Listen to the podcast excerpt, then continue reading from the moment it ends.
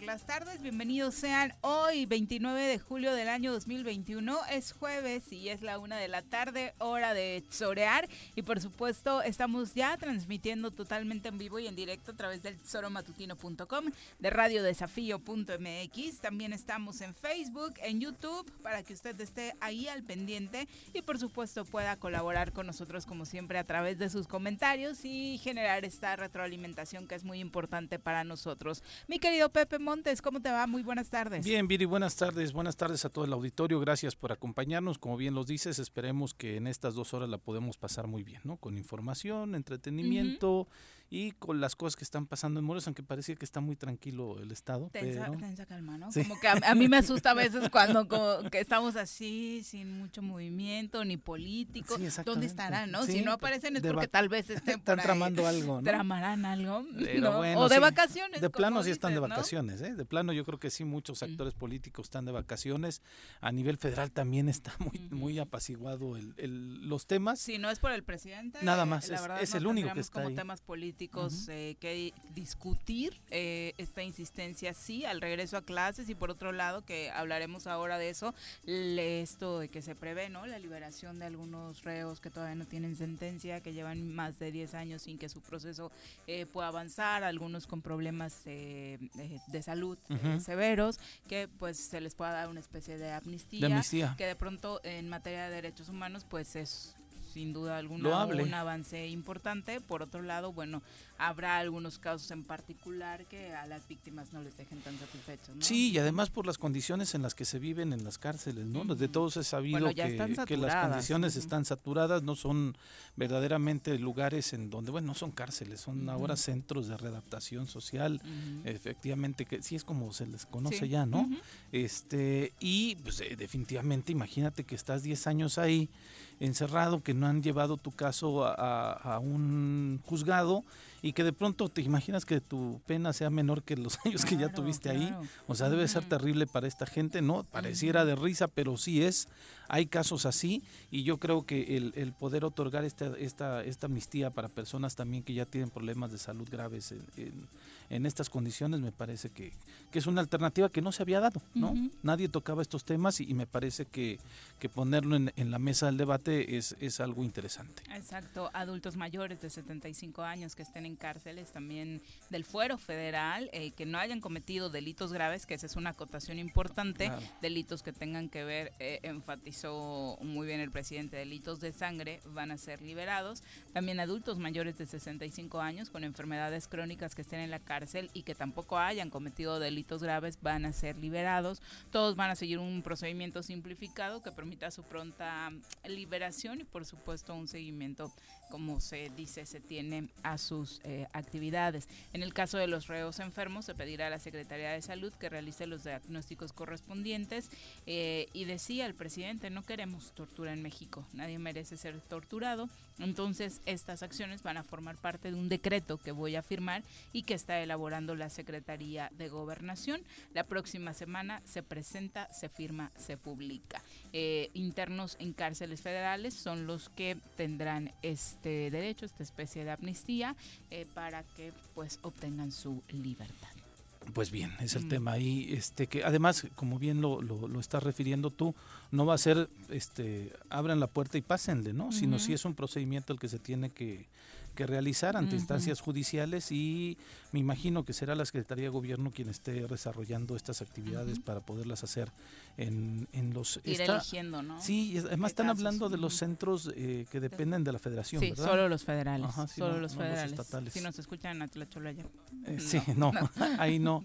No, aquí en este caso, creo en Morelos nada más está... El femenil, ¿no? El femenil y el de Cuautla. el de Cuautla, ¿no? que también tiene ahí el de Cuautla una condición también distinta porque es para personas, que acusan eh, trastornos mentales. exactamente, sí, exactamente, ¿no? Entonces, este es el único que tenemos, eh, pero también han estado aquí huéspedes distinguidos, ¿no? Como el gobernador de, Quintana Roo, ¿te acuerdas? Sí, Villanueva. Ajá, ajá, y que también estaban pidiendo eso, liberación para él, porque ya tenía eh, problemas de salud y creo que también la edad. Sí, sí, sí, sí, ya está. Obviamente más de 65 sí tiene, entonces en este caso aplicaría eh, para él. Es la una con seis de la tarde, vamos a saludar a quien hoy nos acompaña en comentarios.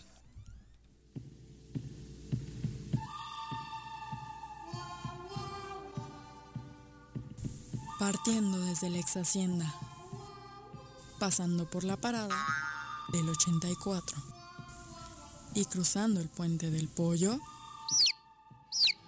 llega Carlos Caltenco a la cabina del choro matutino.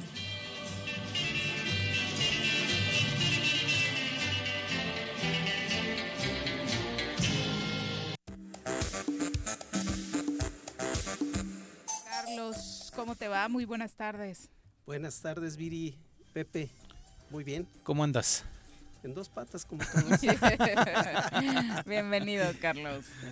Bueno, pues los temas financieros en los municipios no dejan de ser tema en este trienio y aunque es uno de los alcaldes reelectos, eh, Juan Ángel Flores Bustamante ha anunciado que la pandemia está obligando a hacer de nueva cuenta eh, pues recortes en el ayuntamiento de Jojutla, los gastos que se han hecho en materia de salud y, y lo adjudica la pandemia porque el ayuntamiento sí ha invertido invertido ahí de manera directa en la realización de pruebas, en la logística de eh, la vacunación, además de otros temas, y bueno, apoyo eh, a despensas también, eh, el oxígeno también lo trabajaron, de hecho, desde el año pasado. Entonces, esto ha hecho que, bueno, parte del recurso se pretenda destinar ahí para evitar que la contingencia en Cojutla sea peor, y esto ha hecho que, bueno, se optimice, como están haciendo muchos municipios, le llaman reingeniería, ¿no?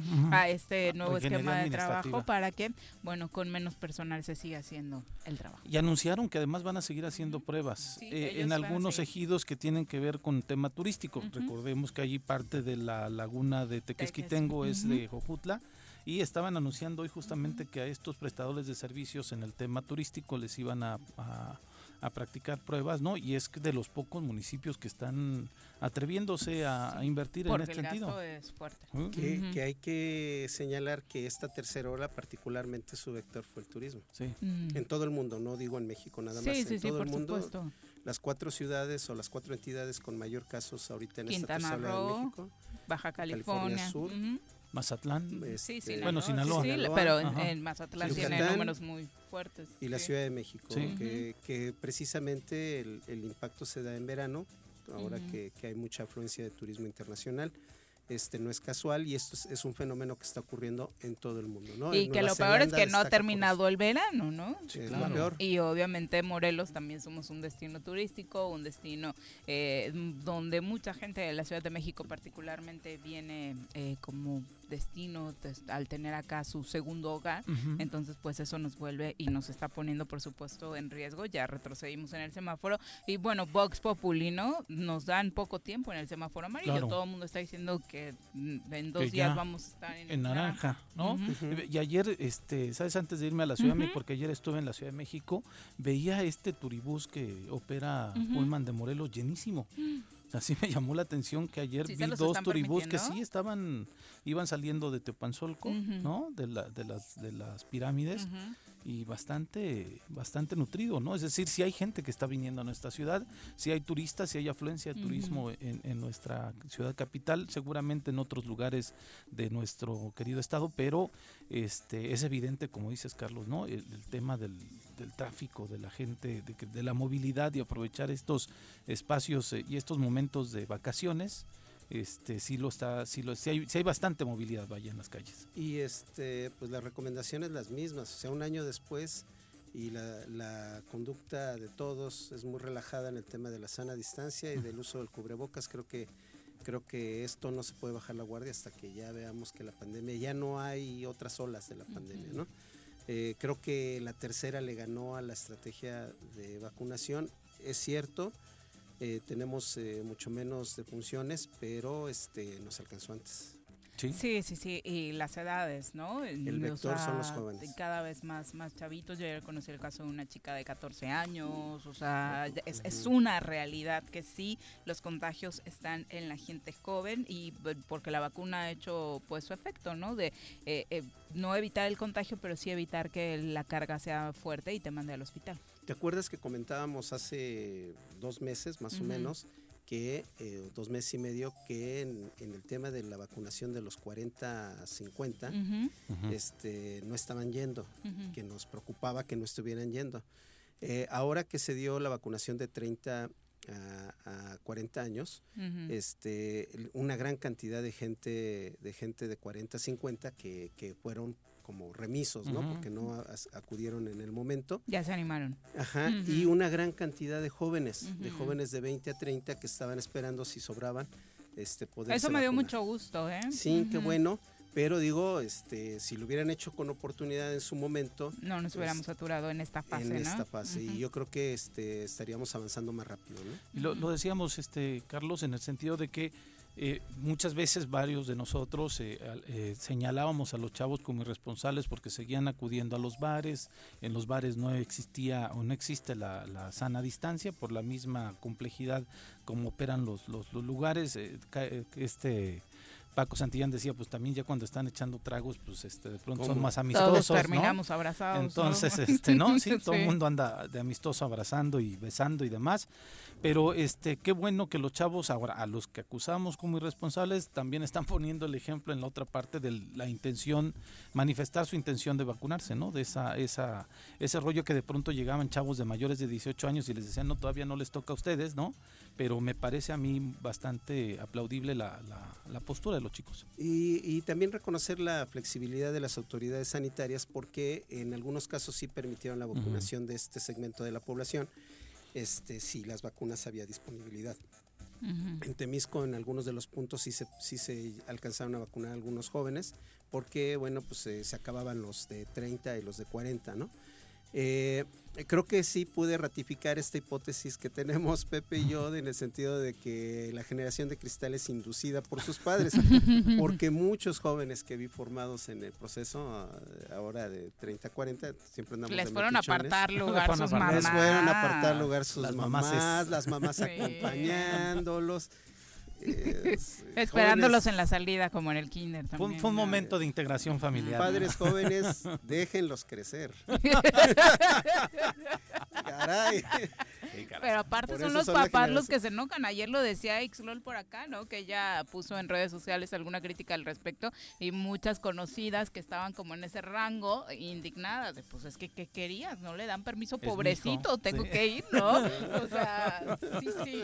Sobreprotección, a todo lo que da. Creo que los padres de nuestra generación somos los que inducimos la generación de cristal. Qué barbaridad. Es triste, pero así es. Bueno, y qué curioso, ¿no? Que justo en ese rango ya los de 18, como decías, pues ya se están yendo solitos a ver si alcanzan terminando este, este rango y demás, pero bueno. Eh, ¿Qué pasa en el tema de la basura? Lo platicábamos antes de entrar al aire, eh, ayer después de una rueda de prensa en la que, bueno, eh, ejidatarios de la zona donde se encuentra el relleno sanitario hablaban de, bueno, si bien las bondades que ha dejado en materia de apoyo a la zona este relleno sanitario han sido positivas, eh, tampoco decían entender, ¿no? Porque había surgido toda esta ola justo ahora que está terminando el La administración, ¿no? La las dos, bueno, todas las administraciones van a van a terminar, salen en, en diciembre, llegan las nuevas y lo, lo hemos mencionado aquí desde la semana pasada, este incluso fuera de micrófonos, era muy curioso que el mismo día se daba el movimiento de, en contra del relleno sanitario intermunicipal que está en Mazatepec. Al mismo tiempo empezaron a manifestarse en Temisco, ¿no? Este, dejando no pasar los vehículos cuando ya el relleno sanitario estaba funcionando desde el mes de enero. Sí, desde hace un ah, año. Ah, desde hace un año. Sí, eh, en la conferencia de prensa que dio eh, Antonio Villalobos, en donde exhibe los permisos y, toda la supervisión, las autorizaciones federales y locales, eh, anunció que ya tenía más de un año operando el, relleno. Eh, llama la atención, llama la atención porque esto hay que tener memoria y el mismo fenómeno se presentó cuando se rellenó, cuando se rellenó, cuando se cerró el relleno, el basurero de Tetlama, ¿no? Este, igual después apareció una solución milagrosa que era la de precisamente Loma de Mejía. Entonces, no hay que ver, hay que esperar a ver si en los siguientes semanas, meses, sale por ahí una solución milagrosa. Lo que sí, lo que sí es necesario es una solución integral regional para el manejo de los residuos sólidos. ¿Por qué razón? Nada más Cuernavaca genera más de 600 toneladas. Tres kilos por persona diario, o sea, de verdad, cuando dio esta, este dato el alcalde de Cuernavaca me quedé realmente impactada. De pronto creemos que es por una bolsita, por uno, una servilleta y demás. Generamos tres kilos de basura por persona diario. O sea, qué terrible nuestro comportamiento. En, mi caso somos 15, ¿no? Jutepec. Somos 15, somos 5, perdón, ¿no? Entonces, 15 kilos los que producimos. Entonces, en Jutepec 300, Temisco 120 y, así toda la mancha urbana genera más de mil toneladas diarias de basura. ¿Qué hacemos? ¿Está bien? O sea, no queremos, porque creo yo que Loma de Mejía está ubicado en una situación de captación de agua y hay que, se tiene que, minimizar o reducir los riesgos para que eso se infiltre a los subsuelos. Pero ¿qué hacemos? ¿Cómo manejamos este problema con una solución de largo plazo? Sí, claro. Y, y, mira, y que en el sentido de que acusaban de que se está operando mal de que no hay un buen este tratamiento de la basura en este relleno sanitario. A muchos nos sorprendió cuando realiza la transmisión en vivo el compañero Omar Maldonado de Línea Caliente y en donde no, se ve que le están tratando bien la, la, basura. Mucha gente que está en contra del relleno, evidentemente le cargó la mano a Omar, pero al menos en esas imágenes y en la explicación que va dando el biólogo Héctor Moreno, si no mal recuerdo su, su nombre de la persona que estaba ahí, se nota que no hay fauna, ¿no? O sea, no hay fauna nociva. Este, decían algunos compañeros, porque tuve la oportunidad de platicar con ellos, no olía mal el relleno sanitario. Entonces yo creo que también la onda es poder eh, verificar si realmente está operando bien, que es lo que todo el mundo queremos, ¿no? El menor daño al medio ambiente, pero como tú dices, Carlos, si no tenemos un lugar en donde llevarla, este, el, la complejidad de la basura se nos queda en las calles, se nos queda en nuestra casa y yo creo que nadie queremos vivir lo que vivimos en el 2005, ¿no? Eh, donde veíamos a calles cerradas con Para basura. los que no lo vivieron de verdad fue horrible, se juntaba la basura. en cada esquina, aparte en aquel entonces todavía existían más contenedores de estos como el, que se volvió emblemático de la iglesia de Matitlán, ¿no? Ah, claro. Que estaba detrás y que de pronto era una montaña de basura de lo acumulado en una semana. Y la estrategia de reducción. o sea, eh, eh, no, en ese tiempo se, se implementaron por las organizaciones civiles en 2006, que fue cuando se presentó ese fenómeno. Eh, la, pues tratar de, de, sensibilizar a la gente en el programa 3R, ¿no? Reduce, recicla, reutiliza. Este, yo creo que en algunos municipios dio resultado. En Temisco se pasaron de 90 a 60 ah, toneladas diarias este, aplicando el programa pero después nuevamente se cae la población en, el abandono de estas prácticas, se van perdiendo este tipo de, iniciativas Y al final, los principales causantes de la basura somos, nosotros, todos. Como tú dices, tres kilos al día generamos. Compras cualquier cosa y tiene un montón de empaque alrededor de eso que compras. Exactamente. Y, lo que hemos dicho de la dieta, ¿no? esto no debería ser dos o tres días, es un estilo de vida que ya deberíamos por el bien del planeta y de nosotros mismos adoptar. Fíjate, y, hablando de la, de la complejidad, estoy rescatando aquí una nota que de acuerdo a los datos y registros que tiene la Procuraduría de Protección al Medio Ambiente, la PROPAEM, en la entidad se han detectado 12 tiraderos a cielo abierto que eso hay que decirlo así. ¿Quién va y lo cierra? unos son tiraderos, ¿no? Y este es un relleno sanitario, que son dos cosas mucha diferencia, un mundo de diferencia. Algunos de estos se encuentran en los municipios de Huitzilac, ahí sí es donde también se abastecen nuestros mantos fiáticos, ¿no? Pero está en Huitzilac, Puente de Isla y Tepalcingo. Además de no contar con permiso de las autoridades correspondientes, estos lugares generan un daño desde luego al medio ambiente. Estos tiraderos a cielo abierto generan un gran impacto ambiental negativo debido a que no se generan las acciones pertinentes para degradar los residuos sólidos que llegan hasta estos puntos. En tanto, también se informó que existen siete rellenos sanitarios que cumplen con todas las normas. Habría que saber cuáles son, porque yo solamente conocía que el relleno de Cuautla, el de la perseverancia, se le llama así la perseverancia, y el relleno de Loma de Mejía eran los únicos que tenían todos los permisos. Hoy me estoy enterando que hay siete, bueno, cinco más, aparte de estos, ¿no?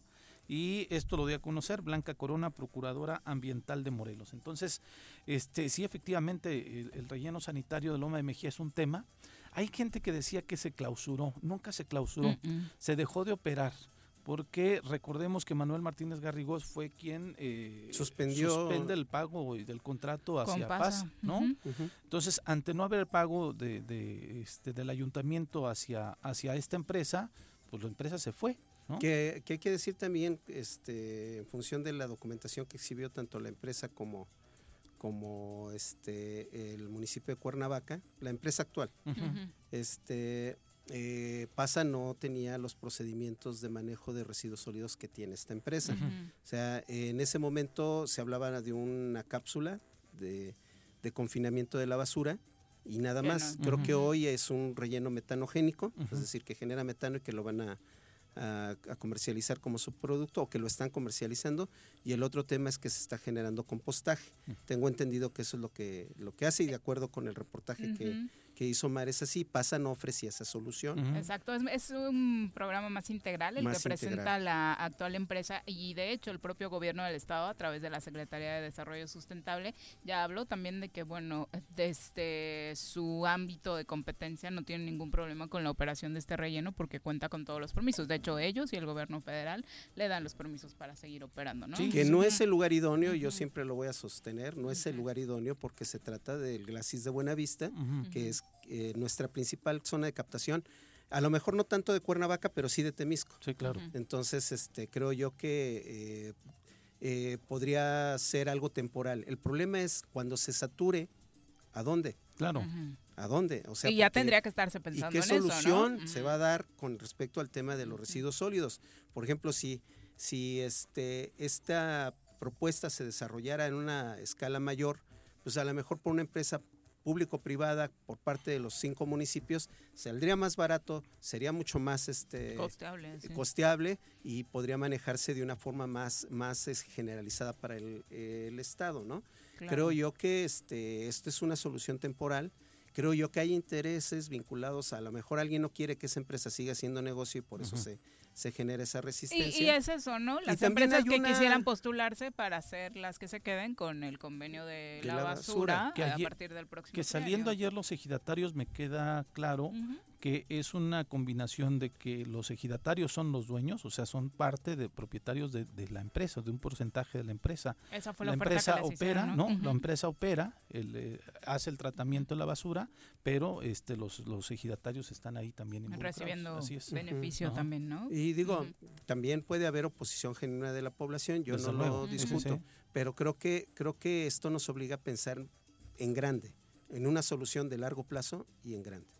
Y para todos, ¿eh? eh lo, decíamos desde que inició este conflicto, no solamente pensar en que pasa el camión oliendo feo y solo pensar en mí, pensar en comunidad, ¿no? Decía, a mí me puede molestar que pase el camión, pero se necesita un proyecto para todos, ¿no? ¿Y qué estoy haciendo yo desde mi casa para reducir la basura? Que es lo más importante. Nuestros hábitos de consumo son desastrosos. Sin duda. Y obviamente lamentar la situación de violencia que se dio el, inicio de semana, ¿no? Eso, por supuesto. Sí, ¿no? Eso, eso totalmente lo condenamos de quien haya sido, de la empresa, de ciudadanos, no sé, o sea, eso evidentemente no está. Y tendría que correr la investigación sí, pertinente, ¿no? y hay, una queja en derechos humanos, por supuesto, y a la cual se tendría que darle seguimiento sin duda.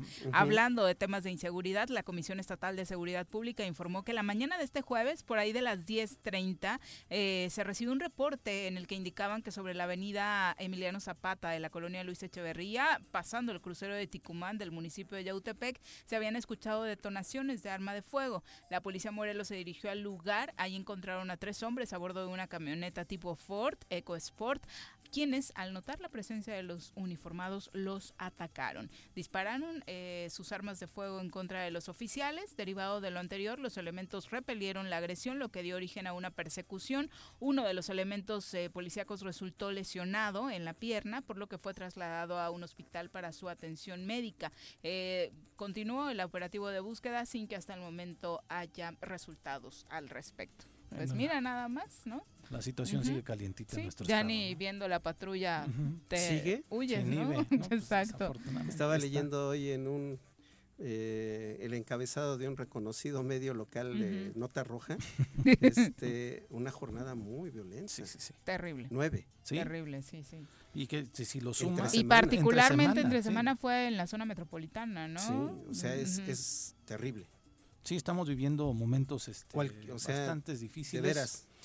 Y fíjate, en, el tema de ahora, ¿quién quiere ser policía? La verdad, ¿no? Estaba yo viendo. No, no hay candidatos. de esta convocatoria de la que hablábamos hace unos días. Hay una reducción de la fuerza de tarea muy, muy fuerte en todos los municipios. Sí, y, y que somos uno de los estados con menor salario a los policías. Somos el antepenúltimo, ¿no? Con ocho mil pesos este e, es, entonces quién quiere quién quiere ser policía no eh, Andrés Manuel en la semana pasada también dijo que iba a reforzar la seguridad y la presencia de la Guardia Nacional en 50 ciudades de nuestro país incluida una de ellas es Cuernavaca no entonces este pues pareciera que desde la Federación están tratando de hacer ese ese esfuerzo no porque además destinó otra lana bastantes milloncitos más hacia la Guardia Nacional pero en el estado desafortunadamente nuestros cuerpos policíacos no son los mejores este pagados y difícilmente así pues vamos a incentivar que la gente quiera o que haya candidatos a ser policías, ¿no? Definitivamente no. Antes querían, de chavitos un chorro, querían ser policías o bomberos, ahora... Solo bomberos. Y, por ejemplo el recurso de, de Portaseg,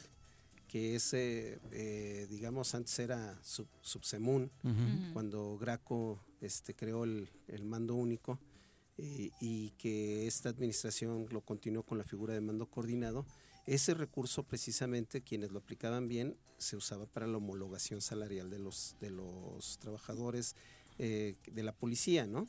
Eh, eso permitió a algunos municipios, entre ellos Jojutla, por ejemplo, o también Temisco, a que los, los este, elementos pudieran homologarse ya con el ingreso que tienen los policías estatales.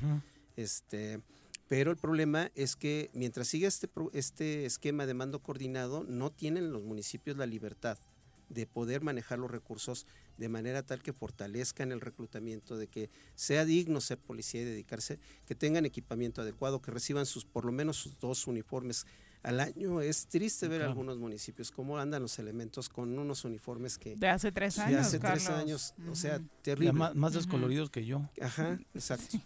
Bueno, y, en el tema, ya para cerrar el asunto de los municipios, el alcalde electo de Cuernavaca, José Luis Uriostegui, eh, habló hoy sobre el tema de Zapac y su deuda. Esto a propósito de que a convocatoria del representante de la Secretaría de Gobernación, Carlos Brito, el alcalde actual, Antonio Villalobos, y el alcalde electo, José Luis Uriostegui, se reunieron con autoridades de la Comisión Federal de Electricidad el día de ayer para tratar de llegar a un acuerdo desde esta administración para que la próxima pues arranque un tanto mejor.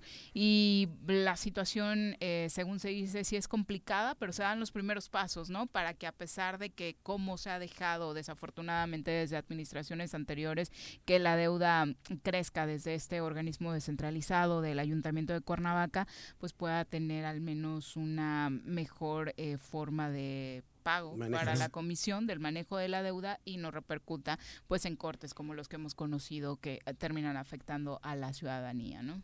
Quiero, comentarles algo. Me sorprende mucho que Zapac tenga ese nivel de deuda. Porque, bueno, nosotros conocemos de cerca la operación del sistema de agua potable de Temisco. Y el sistema de agua potable, en cuanto al cobro que hace a los usuarios, es mucho menor por toma que el que se hace en Cuernavaca. En, Cuernavaca se tiene servicio medido y el servicio medido te permite pues cobrar lo justo, por así decirlo. Temisco es que por año una tarifa eh, unitaria? Temisco es, es, una tarifa única por mes. Son pocos los que tienen este servicio medido. Y en ese sentido, este, no debería tener, eh, operar en números negros ZAPAC. Ah, ahí es un tema estructural del mismo organismo interno. Yo creo que sus costos de operación más que el gasto en la luz, sus costos de operación rebasan eh, por mucho lo que realmente eh, eh, representa o debería de ser la operación del organismo. Creo que la cirugía debe de ser adentro. Sí, sí, pero, claro, por supuesto, y eso queda claro, ¿no? De hecho, bueno, creo que Juan José comentaba de mejor dejarlo en quiebra, declararlo en quiebra, ¿no? Para reiniciar el proceso. Sí, pero este, lo, ¿cómo se llama? Lo decía bien Viri, eh, esta es una deuda histórica, ¿no? O sea, desde se habla de que desde Manuel Martínez Garrigós ya no se pagaba eh, lo más... Lo del Instituto de Crédito, ¿no? Además, ¿no? Lo del Instituto de Crédito y demás. Entonces, veíamos el sistema operador de agua potable como un, una caja chica también de muchos... este Más bien va por ahí el asunto, Ajá, por eso decía desde atrás, ¿no? Porque desde las administraciones panistas se hablaba sí, claro, de se hablaba ya que de ahí se despachaban padre para las campañas políticas y demás. Entonces, sí se necesita evidentemente una reingeniería, como ya lo, decíamos, que es el término que ahora se utiliza, pero además una auditoría real, ¿no?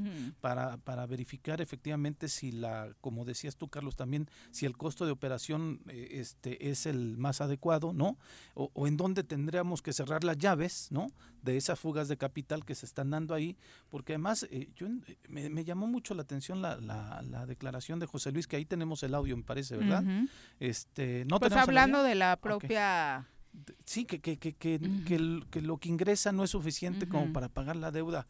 Este, o sea, los números, no, no sé. Es que por eso te comento que el tema está adentro, por una cuestión de simple sentido común. de otra manera, la deuda no crecería. Sí. El, tema es que tiene gastos ahí, eh, muchos de ellos, eh, como lo, bien lo dijiste, Pepe, es una caja chica. Y además eh, creciendo cada vez más el tema de la, nómina, ¿no? El tema de que la infraestructura del alcantarillado en Cuernavaca pues ya es obsoleta, ¿no? Es muy viejita, esto genera por supuesto más costos. La verdad es que sí, eh, son varios puntos que se tienen que analizar en ese punto y em, pues que se sienten con la gente de la Comisión Federal de Electricidad y que las autoridades de la Comisión Federal de Electricidad que no siempre tienen la disposición ahora con la interlocución de el representante de la Secretaría de Gobernación, pues ojalá esto tenga un buen camino. Es la una con 32, vamos a pausa, regresamos. Ya llegó el verano y la forma más segura de disfrutarlo es siguiendo las medidas sanitarias ante la pandemia. Cuidémonos entre todos. Verano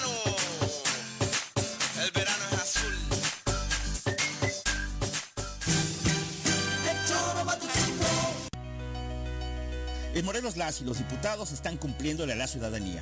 Aplicamos políticas de austeridad y racionalidad del gasto y ya logramos saldar la deuda de 82 millones de pesos que nos heredó la legislatura anterior. Con acciones responsables, Morelos avanza. 54 cuarta legislatura. Congreso del Estado de Morelos. Copicopias Cuernavaca. ¿Necesitas imprimir? No busques más. Copicopias es tu mejor opción.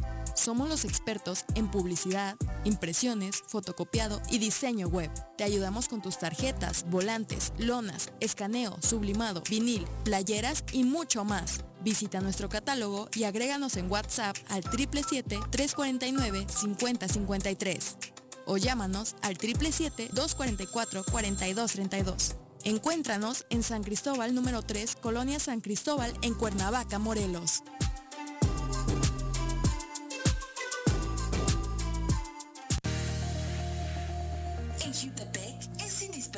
continuar con las normas básicas de la buena higiene. Lava periódicamente las manos. Evita tocarte los ojos, nariz y boca. Al toser o estornudar, cubre la boca y nariz con el codo flexionado. Limpia y desinfecta frecuentemente las superficies. Es tarea de todos combatir al COVID-19. Cafetería, tienda y restaurante Punto Sano Contamos con comida vegana y vegetariana, porque nos preocupamos por tu salud.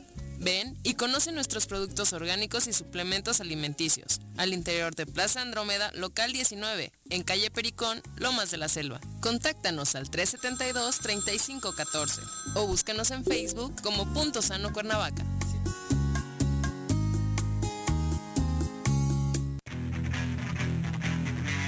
¿Te gustan los caballos? ¿Tienes uno? ¿Sabes montar? ¿No? ¿Quieres aprender? Conoce los beneficios de hacerlo en Rancho de la Media Luna en Huitzilac. Contáctanos al 777-155-1062.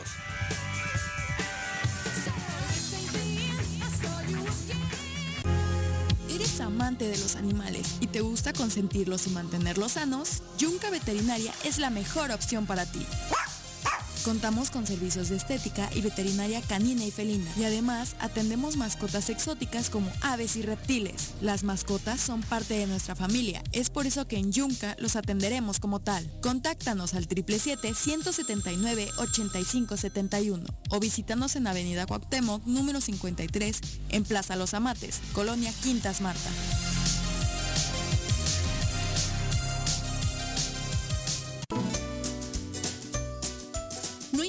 Color del semáforo, debemos seguir protegiendo nuestra salud ante el COVID-19. Aunque estés vacunado, mantén el uso del cubrebocas en todos los espacios compartidos. Te cuidas tú, nos cuidamos todos. Ayuntamiento de Cuernavaca. Ahí viene una ola. Ahí viene otra ola. Ahí viene otra ola. Que no te agarre la tercera ola en este verano. Mantén firmes las medidas sanitarias y usa cubrebocas. Cuídate y cuidémonos todos.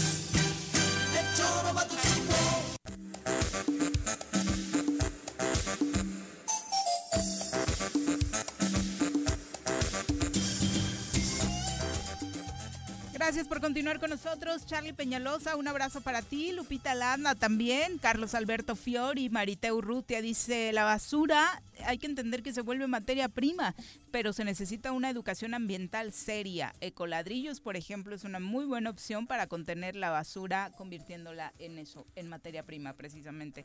Y, y Marite, que se dedica a eso, por supuesto, es una labor muy, muy importante la que se realiza al respecto. Digo, si la empresa que está actualmente manejando el relleno sanitario de lo de Mejía está haciendo eso. Sí, estaría sensacional, ¿no? no lo sabemos, pero, por ejemplo, ¿viste la, la, planta tratadora que inauguró Claudia Sheinbaum la semana pasada? Nada más costaba 200 millones de dólares. y piensan hacer dos más. Ahorita reviso bien el dato. no sé si son que deberían estar. Claro, ¿no? Que se ya pensándose para no no a largo plazo, para la siguiente administración, ¿no? Para, las que van a, entrar en enero. Sí, claro. Y porque piensan abrir dos más en la Ciudad de México. Entonces, la complejidad de la Ciudad de México eh, en el tema de la basura. 11 millones de habitantes. Nosotros tenemos 2 millones en todo el estado. Sí, sí, sí. ¿no? Entonces, pero ahí el lana, ¿no? Ahí sí hay este un tema de flujo, inteligencia. Y recordemos además que la jefa de gobierno es doctora en, medio ambiente. Y ojalá ese proyecto naciera desde la cabeza del Estado, ¿no? Ojalá. Ojalá desde la cabeza de nuestro estado se impulsara un proyecto con esos alcances. Una con 38, vamos a nuestro reporte del COVID-19. Desde la Academia de Ciencias de Morelos, la doctora Brenda Valderrama nos comparte la información más relevante del coronavirus.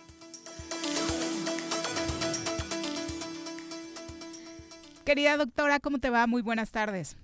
Hola, muy buenas tardes, Viri. Este, Pepe, Carlos, ¿cómo están? Muy bien, muchas gracias, doctora. Eh, ya, eh, obviamente, muy preocupados por los datos que se están dando a conocer ahora sí en materia de hospitalización. Eh, era de esperarse. Déjenme, decirles además un dato que no teníamos muy claro, pero que es muy importante para que dimensionemos. Cuando empezó la pandemia, se estaban aplicando un cierto número de pruebas, de pruebas diagnósticas, eh, a través de las cuales se determina cuál es el número de casos positivos y es con eso se hace la estadística. Ese número de pruebas ha venido disminuyendo de manera constante desde hace un año. Si nosotros queremos comparar el número de casos que hay ahora con los de la primera ola, la de hace un año exactamente, tendríamos que multiplicarlo por dos ¿Por qué? Porque se están haciendo la mitad de las pruebas de que se hacían hace un año. Pero si queremos compararlo con las pruebas, con lo que se hacía en enero y febrero, lo tenemos que multiplicar por tres, porque solamente se está haciendo una de cada tres pruebas de lo que se hacía en enero. Eso nos da en realidad una dimensión de lo que se llama fuerza de infección, que es la, verdadera corriente de virus en la que estamos expuestos. Si les digo, si lo comparamos con la con la eh, el pico de enero-febrero, tenemos que multiplicarlo por tres. Como prácticamente estamos al nivel, eso significa que lleva la infección es tres veces más intensa de lo que fue en enero y febrero. Por eso estamos empezando a ver casos de personas vacunadas, aún con las dos dosis, enferman y mueren. Porque aunque las vacunas protegen por arriba del 95%, la infección es tal, la, la, la magnitud de la infección es tal que empezamos a detectar e identificar estos casos, por más extraordinarios que sean. Doctora, eh, por ejemplo, el dato en el Valle de México, estoy leyendo ahora, eh, se preveía para agosto 3.500 hospitalizados y decían, este va a ser nuestro pico de la tercera ola, pero ya hay 4.000. Sí, hay 4.000, no estamos... Y no, no, no llegamos todavía a agosto. Sí, el, el, pico de la pandemia ya se desplazó del 5 de agosto al 14. Eso significa que estamos todavía mucho antes de alcanzar el pico. Eh, hoy, precisamente ya después de lo mucho que se había discutido cuando estábamos en semáforo verde sobre la realización o no de eventos como la Feria Tlaltenango, hoy incluso eh, ya desde el gobierno del estado se está diciendo que la invitación es a, no realizarla. Eh, la verdad es que para los números que tendremos para la primera semana de septiembre, lo ideal sería ir programando la cancelación de eventos de ese tipo. Por supuesto, acuérdense que el pico nacional eh, va a ser en, eh, alrededor del 14 de agosto, pero nosotros vamos un poco más retrasados que el pico nacional. Entonces posiblemente nuestro nuestro máximo sea precisamente la última semana de agosto, la primera de septiembre. Por eso hay que tomar en cuenta esas características. No todo el país sufre el embate a la misma mm, eh, con la misma, velocidad y con la misma fuerza. Ajá y con la misma intensidad. Es, cada estado tiene que ir tomando sus medidas conforme a sus propias indicaciones. El, escuché, no sé si escuchaste al presidente hoy en la mañana donde dice tenemos que regresar a clases por el bien del país, por el bien de la niñez, por el bien de los padres, por el bien de nuestra economía y pues menciona que eh, nosotros somos uno de los países que de los pocos países que además no hemos regresado a clases. ¿Qué opinión te merece, doctora? Pues, pues que la decisión la tomaron ellos, honestamente. Ellos decidieron cerrar las escuelas sin buscar alternativas y también decidieron abrirlas sin buscar alternativas. Eso es lo más grave de la situación, la, la, quizá la poca profundidad con la que se está atendiendo el asunto desde el sector educativo. Tan negativo fue un cierre tajante, tan como negativo es una apertura tajante. ¿En qué, ¿En qué momento vamos a poder estar hablando sobre la aplicación o no de vacunas a menores de edad? Cuando las compren, ya saben que ya están aprobadas. Ya, ya están aprobadas a nivel mundial. A, partir de cinco años. Ok. Es, ya la, la, son primera vacuna. Pfizer y Moderna los que la tienen. Creo que Pfizer ya tiene la primera aprobación. Y Moderna está muy cerca seguramente será importante que este sector la o al menos ir apartando, ¿no? Para que el regreso a clases, por supuesto, en caso que se dé, como se plantea, eh, pueda darse de la mejor forma. Hablaba Carlos hace unos momentos, doctora, fue el tema del turismo el que hizo que se avanzara más rápido en esta tercera ola. ¿Lo podemos adjudicar a eso? a que nos al verano. La variante delta era de la India, no había forma que no entrara a México si no era por un aeropuerto, ¿eh? no, hay, pierde. ¿Sí? Entró por un aeropuerto y sabemos que los aeropuertos son el de Cajún y el de Los Cabos. no, no hay duda. El, el, secretario de Turismo de Cuernavaca estaba mencionando que eh, posiblemente sí podríamos avanzar en el esquema de que en ciertos lugares, restaurantes, bares, demás, eh, para poder accesar la gente ya lleve eh, su, su, certificado, de, vacunación. Sí. Este, el certificado de vacunación no exime de ser portadores de infectar y de poder ser infectados. Eso es muy importante. ¿Sí? Eh, una persona con sus dos vacunas se puede infectar y infectar a otros. Por eso es, es muy importante, más que eso, quitar los filtros de inicio. No tiene ningún sentido los filtros en las puertas. Al contrario, mejor promover espacios ventilados, abiertos, con bajo aforo. Con eso es, muchísimo más eh, seguro. Y además, eh, controlar el consumo de alcohol, no, no, no, no como un tema moralista, ni mucho menos, sino porque así se reduce el tiempo de exposición de las personas. Claro, y además de que funciona como desinhibidor y nos, ¿no? nos hace perder.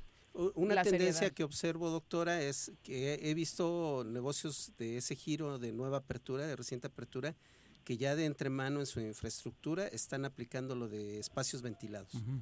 A mí me, ha sorprendido eso, qué bueno. Sí, sí, yo también he visto algunos lugarcitos que han hecho inclusive transformaciones, modificaciones para abrir los espacios. Eso es lo más recomendable, la verdad es que sus clientes se van a sentir más seguros y ustedes mismos, su personal va a estar más seguro. Aunque sabemos que a estas alturas del partido para muchos suena como una medida drástica, doctora, ¿tú dirías que para quienes están de vacaciones, para que quien no tiene obligación de salir, tomáramos las mismas restricciones que al inicio de la pandemia y nos quedáramos en casa? Por supuesto. Yo recomiendo que todo el que pueda quedarse en casa se quede, que se aísle, que reduzca el número de contactos y que evite espacios cerrados y sobre todo aglomeraciones. Eh, la, verdad es que esta pandemia, esta ola viene al triple de fuerte de la de enero. Eh, sí, o sea, hay que estar conscientes. Y la vacuna solo protege el 95%, ¿eh? Cinco de cada 100, cinco de cada 100 vacunados van a enfermarse y pueden morir. Ahora, el tiempo de protección de la vacuna, doctora, de pronto hemos recibido preguntas del público de los adultos mayores, ¿fueron los primeros en vacunarse? el tema de hasta cuándo. podrían vacunarse de nuevo, ¿no? Eh, hasta cuándo los va a proteger, ¿no? ahorita no se ve una caída eh, drástica en la protección de las vacunas. Ok. Puede suceder, pero hasta el momento no. Siguen protegiendo tan bien como protegían el inicio. esa es una buena noticia, por supuesto, sobre todo para ese sector de la población. Doctora, muchas gracias por la comunicación. Nos vemos. Muy buenas tardes. Buenas tardes, Brenda. Ah, este, no, no, tomen a la ligera las palabras de la doctora, ¿eh? porque muchos lo hicieron al inicio de la pandemia. Y, allá iba, que a la doctora al inicio de la pandemia, cuando empezó a, este, a, en este comité ciudadano que se instaló en el ayuntamiento de Cuernavaca, mucha gente decía, está loca, este, está exagerando con los números y de pronto vimos que la realidad nos pegó hasta incluso más fuerte de lo que nos compartía la doctora Brenda, ¿no? Entonces, el, eh, ahora que nos diga que viene con el triple de fuerte de intensidad, este, esta ola de contagios sí nos debe preocupar muchísimo. Y luego hasta en el mismo, este, los espacios de reunión del ayuntamiento se dieron brotes de contagios. Sí, claro, y desafortunadamente decesos. Sí, hubo decesos. Sí, claro. Una con 47 de la tarde, eh, bueno, vamos a, nuestra siguiente pausa. Antes, eh, hablar de los presidenciables, le, le preguntaron a Tatiana Cloutier si ella se apunta para la carrera rumbo al 2024, que es la que inicia ya terminando los Olímpicos. ella dice que vive en el presente, que es una mujer a la que no le gusta vivir en el futuro, que ella está enfocada en la actividad a la que hoy le toca, en la que hoy le toca trabajar y rendir cuentas y sobre eso se va a enfocar. Eso sí reconoció que en Morena eh, pues hay gente muy capaz para contender por la presidencia. Mencionó a dos, al canciller Marcelo Ebrard y al senador Ricardo Monreal. Ah, y terminó diciendo cada quien decide si vive en el presente o en el futuro. Yo vivo en el presente. O sea, Claudia no la peló. Esos dos fueron los que mencionó en, en su entrevista con Millennium. Pues es que ya, como decimos, los tiempos están súper adelantados. Todavía no llegan a tomar protesta los alcaldes y ya están haciendo candidato a gobernador que, ¿no? Creo que Ricardo este, ya lo descartó el presidente. Sí, yo creo que sí, ¿no? Por ejemplo, a él, eh, a él no lo mencionó el presidente cuando empieza a dar nombres dentro. Digo, fue algo muy improvisado dentro de la mañanera, pero sí habló de, de Claudia, de Marcelo, a él sí menciona a Tatiana y a Rocío Nale y al final eh, pues señala a Juan Ramón de la Fuente y Esteban Moctezuma como parte de los perfiles que se le vinieron a la cabeza en ese momento eh, sobre los presidenciables, ¿no? Qué, bueno que la, caballada de Morena no esté flaca. No, esa es una buena noticia, ¿no? Hay, hay gente muy preparada. Sí, y ahí la onda es enfrente casi no hay gallos. Sí, así es. No, en la oposición no, pues, encontramos. Van a repetir, ¿no? O sea, parece que Anaya ya va a volver a recorrer el país, ¿no? Indignándose por las caguamas. Lo intentó, pero como que no le estaba funcionando, ¿no? Pues es que no, no, no, ha logrado pegar, no, no ha logrado ningún liderazgo de la oposición de ninguno de los tres partidos este consolidarse como sí, consolidarse Sí, pero hablas de la oposición y en quién piensas es en, en, Anaya, ¿no? Sí, o sea, en el ¿qué PAN otro se te ocurre? Margarita. Del PRI yo no veo. No, pero Margarita ha bajado un poco su, perfil. Quizá la veremos en la cámara ahora que, llegue, pero, pero Margarita nada más. De ahí en fuera, nadie, ¿no? Algunos decían que Diego, ¿no? Bueno, vamos a revivir al jefe Diego. No, por favor. Pero igual no hay, no. hay empatía con la gente. Una con 49. A propósito del tema de regreso a clases, el presidente de la República, para cerrar este asunto, eh, pues insiste, como ya le comentábamos, en que se tendrá que regresar de manera presencial en el mes de agosto. Se causa al no tener clases presenciales. La mayoría dice no regreso a clases ¿Qué es eso? De que es porque no están vacunados los niños. En el mundo no están vacunados los niños. Y México,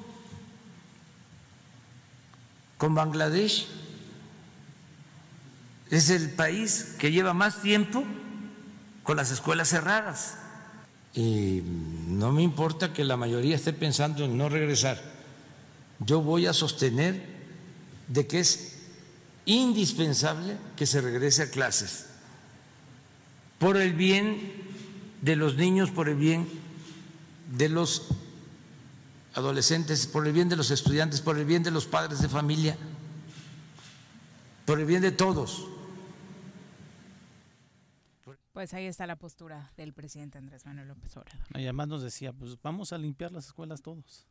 Pues vamos, pero si eso lo solucionara, o sea, sí vamos. yo sí coincido con él por una simple y sencilla razón. Tenemos ejemplos incluso en México muy concretos de aislamiento que se planteaba como una de las estrategias al principio de la pandemia para para y se criticó a Rusia, por ejemplo, se criticó a China, se criticó mucho a, países, este se puso como ejemplo Nueva Zelanda, ¿no?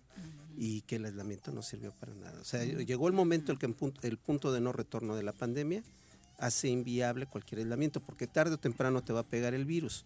Y tarde o temprano a, los segmentos de la población aislados, a los que les pega el virus, pues ya resulta que no es el único, ahora ya son como 10 variantes circulando, ¿no? Entonces el efecto es desastroso.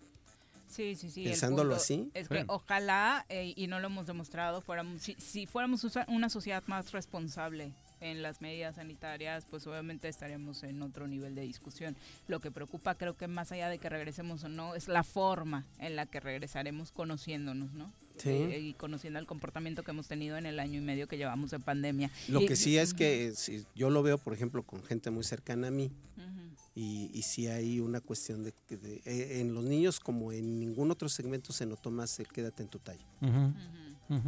Sí, y, y, que estamos en ese debate si regresamos o no, si, este, si es conveniente o no, pero la realidad es que los niños también ya están conviviendo con sus vecinos de manera cotidiana, o sea, tienen el contacto. Plaza de Armas este, está llena de niños. Si vas a un restaurante ves que la familia llega con los niños, entonces... Y están en el área de juego. Exactamente. Ya en semáforo amarillo están cerradas, pero bueno, estaban así, ¿no? Así, así era, ya, ya estábamos conviviendo de manera este, cotidiana y habitual y que este, el, no, el, que nos asuste en demasía el poder regresar a clases también es un argumento. Hasta donde también no es este, que los maestros no se quieren salir de su zona de confort, porque también, el principal sector más que se pones el de los sí, Sí, pero, también hay que entenderlos, ¿no? En este tema de las eh, posibilidades que tendrán los niños de tomar la clase en línea ahora eh, con una interacción totalmente diferente porque ya tienes niños en clase, dedicarles tiempos a ambos rubros es también desastante, ¿no? Eh, Iván Vilar dice qué hacer los que recibimos la Sinovac, me parece que ha demostrado menor efectividad ante la Delta. No está comprobado el dato, pero guardamos tu pregunta por supuesto para la próxima charla con la doctora. Además dice Iván, hace falta que el gobierno demuestre interés por el pueblo, se ajuste los pantalones y tome el toro por los cuernos. Además debe hacerse una campaña real de concientización con responsabilidad, porque me parece que los gobiernos tienen esa responsabilidad sobre sus hombros. Y si los, los responsables, que si nos quedamos en casa, sufrimos las consecuencias de acciones imprudentes de gente que piensa que no pasa nada. Esto último tienes todo. Tiene toda, la, razón. Una con 54. Regresamos. Sí paso, sí paso, está el verde. A ver, a ver, oríllese, por favor. ¿Qué pasó, Poli? Está el verde. ¿Qué pasó, güera? Aunque el semáforo esté en verde, debemos tener las medidas preventivas, porque luego uno termina en el hospital. La pandemia no ha terminado. Cuídate y cuidémonos todos. En Morelos las y los diputados están cumpliéndole a la ciudadanía. Aplicamos políticas de austeridad y racionalidad del gasto y ya logramos saldar la deuda de 82 millones de pesos que nos heredó la legislatura anterior. Con acciones responsables, Morelos avanza. 54 legislatura. Congreso del Estado de Morelos. Copicopias Cuernavaca. ¿Necesitas imprimir? No busques más. Copicopias es tu mejor opción. Somos los expertos en publicidad, impresiones, fotocopiado y diseño web. Te ayudamos con tus tarjetas, volantes, lonas, escaneo, sublimado, vinil, playeras y mucho más. Visita nuestro catálogo y agréganos en WhatsApp al 777-349-5053 o llámanos al 777-244-4232. Encuéntranos en San Cristóbal número 3, Colonia San Cristóbal, en Cuernavaca, Morelos.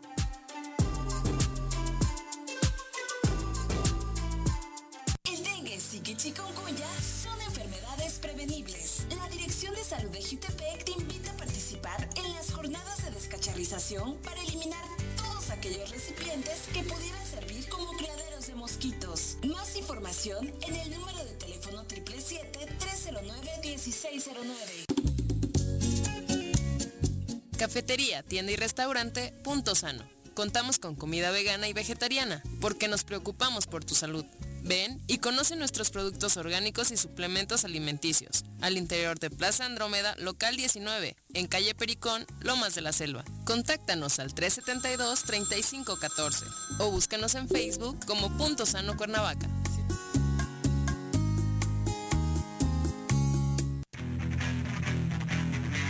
¿Te gustan los caballos? ¿Tienes uno? ¿Sabes montar? ¿No? ¿Quieres aprender? Conoce los beneficios de hacerlo en Rancho de la Media Luna en Huitzilac. Contáctanos al 777-155-1062.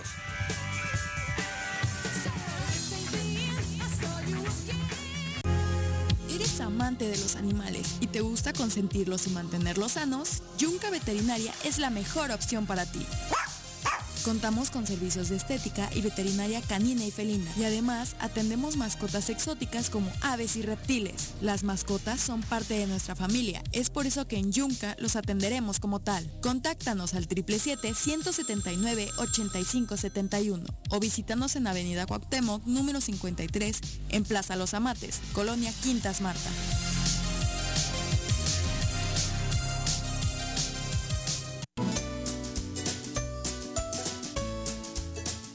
Temporada de lluvias ha iniciado. No tienes basura sobre calles y avenidas. Juntos podemos prevenir inundaciones y encharcamientos evitando taponar las rejillas de la red pluvial de la ciudad. Mantente atento a las recomendaciones de la Subsecretaría de Protección Civil. Cuernavaca limpia, ordenada y verde es tarea de todos. Ayuntamiento de Cuernavaca. Amiga y amigo comerciante de Emiliano Zapata, recuerda que tu establecimiento y todos los del municipio deberán contar con gel antibacterial, tapete sanitizante, divisiones protectoras, además del uso de cubrebocas dentro y fuera de tu negocio. Con estas acciones disminuimos los contagios por COVID-19 y garantizamos el funcionamiento de todos los establecimientos en Emiliano Zapata. El Choro informa. Dato curioso, ¿sabías que los caballos de mar son monógamos? Hay varias especies de animales que tienen la característica de ser monógamos, es decir, que se aparean toda la vida con la misma pareja. Los caballitos de mar son una de ellas, pero hay otro dato curioso al respecto. El macho de la pareja es quien lleva las crías durante el periodo de gestación.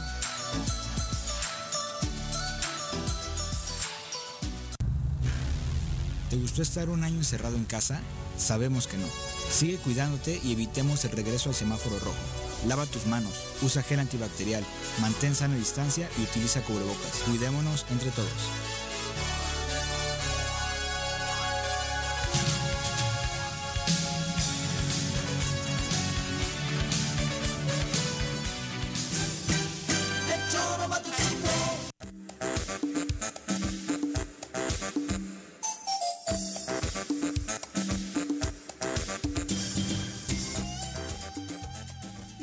Continuar con nosotros. Son las 2 de la tarde en puntito y vamos a entrevista. Ya nos acompaña a través de la línea telefónica Agustín Alonso Mendoza, alcalde electo del municipio de Yautepec, a quien saludamos con muchísimo gusto en este espacio. Don Agustín, ¿cómo le va? Muy buenas tardes. Muy buenas tardes. A sus órdenes. Pues les saludamos con muchísimo gusto. Eh, hemos hablado eh, antes de entrar al punto central durante varias emisiones de este programa de lo larga que es la espera para los alcaldes a partir del día de la votación, de que les entregan su constancia de mayoría, de, que, de triunfo, hasta que toman protesta, ¿no? se tiene que trabajar en esto para que el, tiempo, bueno, supongo que muchos como usted lo están aprovechando, pero es demasiado el tiempo se hace largo, pero en realidad es corto para poder hacer lo que, que se tiene que hacer y hay que aprovecharlo. Este stand-by que se puede decir, hay que hay que aprovecharlo para buscar la, cercanía de los actores políticos de todos los sectores para que podamos ir hilvanando ya el trabajo que vamos a hacer durante el trienio. ¿A, qué le ha dedicado tiempo usted, por ejemplo, particularmente a partir del triunfo? Mira, ahorita eh, con los comisariados ejidales estamos buscando el acercamiento para que vayamos programando los proyectos que vamos a llevar a cabo y sobre todo también para la regularización de todas las cosas que quedan pendientes con los actores, por ejemplo, en este caso el, el procurador agrario, o delegado agrario para que podamos eh, hacer que todo el rezago que hay en las, en las documentaciones que tienen los ejidos este, se adelante y, y Cocoyoc es un ejemplo para ello. ¿Son, ¿Son nueve ejidos en Yautepec, Agustín? Nueve ejidos, Yautepec, San Carlos, Izamatitlán, Coacalco, la Nopalera, Santa Catarina, Cocoyoc, Coastepec. ¿Esta reunión ya se dio con Antolina Escobar, que es el eh, procurador agrario en el estado, o, se va a dar en estos días? No, ya se dio con él el día de ayer, aquí en San Carlos, y, y elegido de Cocoyoc, donde enseñan sus cartas credenciales que los eh, amparan como, como autoridades ejidales electas días pasados y para trabajar de, la de manera conjunta con, con la Procuraduría. Son, son diversos los temas este, y la complejidad que representan estos ejidos, Agustín, como cuáles en específico? Mira, son demasiados, por ejemplo, los eh, certificados parcelarios que muchas veces no han arreglado los, los ejidatarios y que aparecen en, en el padrón ejidal más de 500 y resulta que nada más son 200 y legítimamente reconocidos.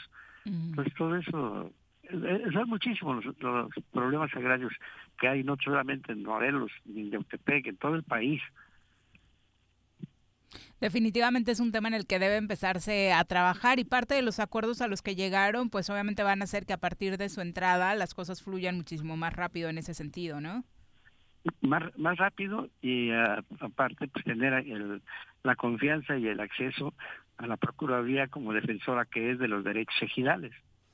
Amigo, vas a caer en blandito. Habla Carlos Caltenco. Vas a caer en blandito, ¿no?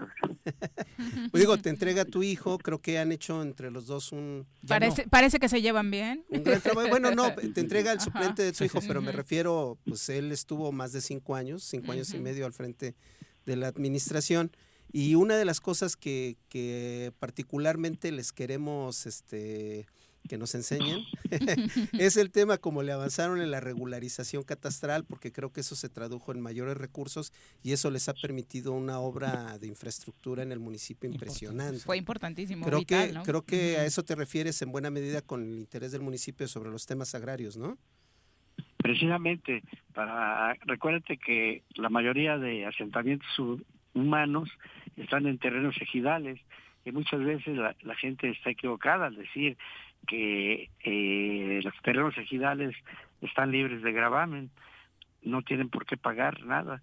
No, en, la cuestión catastral y predial, eh, cuando cambia de uso de suelo, ya automáticamente ya, ya, ya es otro tipo de, de ejido, el ejido que siembra elotes, que siembra maíz, frijol, eh, caña, arroz, cualquier producto agropecuario, ese está exento de cualquier pago, pero cuando ya le cambias el uso al, a la tierra, te ves obligado ya a cumplir con la ley y en esto estriba mucho del atraso en el en la recaudación predial, no solamente en Yautepec, sino en todo el estado y en todo el país. Son miles de millones de hectáreas que, que, que, están en, en las cuales hay asentamientos irregulares y que hay que regularizar todo para que todos vivamos y tengamos acceso a mejores a mejores este, estadios de, de, servicios y de y de obras porque digo, no pagan predial, pero sí usan la infraestructura urbana, sí tienen drenaje, sí tienen calles pavimentadas, alumbrado público. Creo que esa es una buena perspectiva que ustedes eh, en conjunto pudieron hacer. Tú empezaste, luego le siguió tu hijo y hoy este creo que vas a ser el único que, cae en blandito, digo. ¿Quién fuera tú? la verdad. Sí, pero hay que empezar a trabajar desde ahorita para para cuando entremos ya vayamos más pues no es nada más lo que es la continuidad, que tiene su toda la razón, no es lo mismo. Mis dos anteriores eh, pasos por la presidencia municipal en que me dejaban sin pagar ni el aguinaldo, con deudas y la fregada, y tenías que cargar con gente que, que, cada, que desgraciadamente para mí quedaron como diputados, los dos que me, Dejaron. que me antecedieron, ándale, y, y luego quedan como diputados y pues de modo de ni cómo cobrarles. Se pone difícil, por supuesto. bueno, este también va a quedar como diputado. ¿eh? en otras condiciones, ¿no? Pero, pero, hay una situación muy diferente completamente en la entrega-recepción que va a haber, porque yo, yo sé y conozco perfectamente cómo se ha trabajado y, y cómo se está trabajando y estoy seguro que tienes toda la razón. Voy a caer en blandito.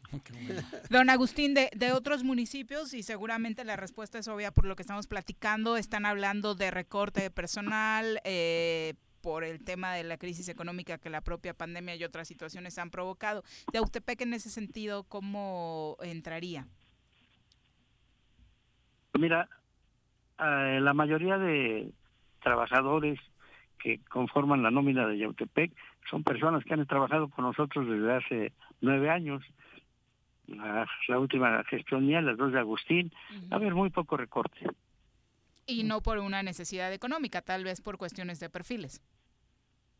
Que se, necesita por pues, muchas veces exactamente por los perfiles a llevar a cabo el, y aparte gente que se ha adherido y que vienen empujando fuerte, que traen buenas ideas, hay que aprovecharlas y darles la oportunidad. Definitivamente. ¿En qué otros temas se puede avanzar, eh, previo, además de, este tan importante que comenta, previo a la toma de protesta?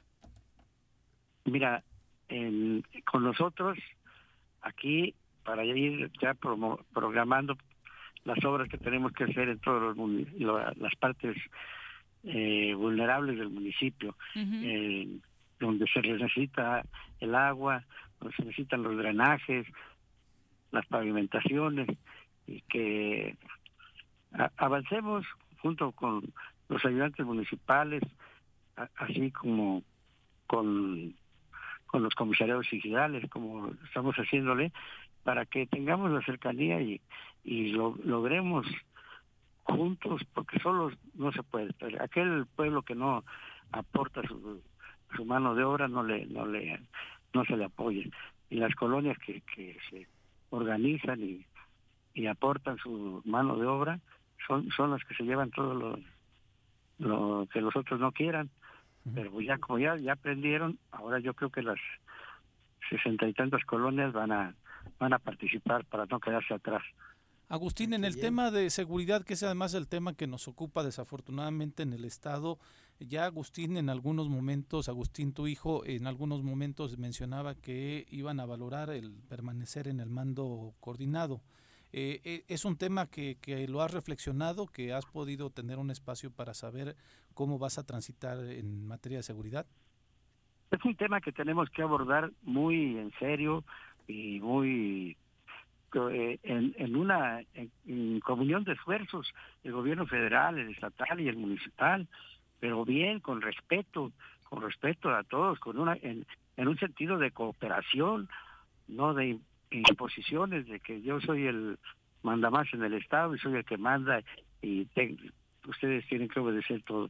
No, se tiene que ayudar para que juntos podamos hacer el papel que necesita quienes nos mandan, que es la sociedad, y todos tenemos que poner de nuestra parte. Don Agustín, pues muchas gracias por compartir esta charla y por supuesto una experiencia que para muchos eh, que van a entrar en enero como parte de las administraciones municipales, como bien decía Carlos, sirve de muy buen ejemplo, ¿no? Sí, ¿eh? Sin duda. Muy buenas tardes, don Agustín. Muy buenas tardes y muchas gracias. Saludos a todos, saludos al auditorio. Muchas gracias, un abrazo. Un abrazo fuerte y Hasta luego. Luego, en este tiempo que decías, Viri, de, que se pasa, ya de pronto ya no operan al presidente actual y van a buscar al electo, ¿no? y quieren que le solucione el electo cuando todavía no tiene cómo, ¿no? No, hay chance. Eso es tan común. Sí, sí, sí, sí. Dos con diez, vamos a pausa, regresamos. Ahí viene otra ola. Ahí viene otra ola. Que no te agarre la tercera ola en este verano. Mantén firmes las medidas sanitarias y usa cubrebocas. Cuídate y cuidémonos todos. En Morelos las y los diputados están cumpliéndole a la ciudadanía. Aplicamos políticas de austeridad y racionalidad del gasto y ya logramos saldar la deuda de 82 millones de pesos que nos heredó la legislatura anterior. Con acciones responsables, Morelos avanza. 54 legislatura. Congreso del Estado de Morelos. Copicopias Cuernavaca. ¿Necesitas imprimir? No busques más. Copicopias es tu mejor opción. Somos los expertos en publicidad, impresiones, fotocopiado y diseño web. Te ayudamos con tus tarjetas, volantes, lonas, escaneo, sublimado, vinil, playeras y mucho más. Visita nuestro catálogo y agréganos en WhatsApp al 777-349-5053 o llámanos al 777-244-4232. Encuéntranos en San Cristóbal número 3, Colonia San Cristóbal, en Cuernavaca, Morelos.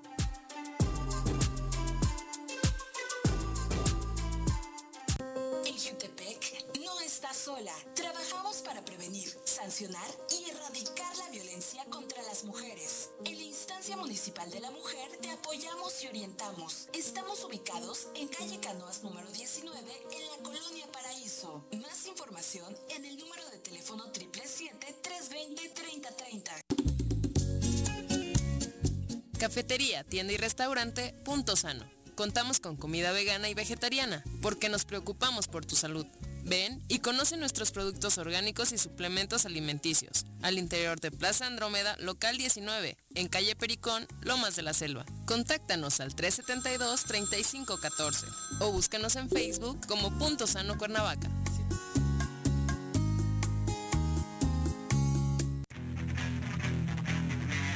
¿Te gustan los caballos?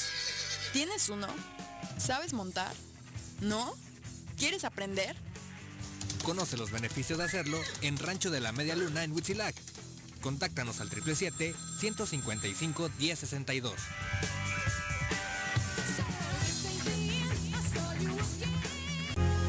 ¿Eres amante de los animales y te gusta consentirlos y mantenerlos sanos? Yunca Veterinaria es la mejor opción para ti. Contamos con servicios de estética y veterinaria canina y felina. Y además atendemos mascotas exóticas como aves y reptiles. Las mascotas son parte de nuestra familia. Es por eso que en Yunca los atenderemos como tal. Contáctanos al 777-179-8571 o visítanos en Avenida Cuauhtémoc, número 53, en Plaza Los Amates, Colonia Quintas Marta.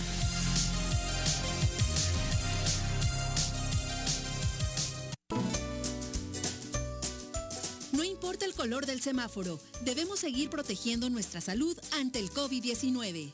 Aunque estés vacunado, mantén el uso del cubrebocas en todos los espacios compartidos. Te cuidas tú, nos cuidamos todos. Ayuntamiento de Cuernavaca. Amiga y amigo comerciante de Emiliano Zapata, recuerda que tu establecimiento y todos los del municipio deberán contar con gel antibacterial, tapete sanitizante, divisiones protectoras, además del uso de cubrebocas dentro y fuera de tu negocio. Con estas acciones disminuimos los contagios por COVID-19 y garantizamos el funcionamiento de todos los establecimientos en Emiliano Zapata.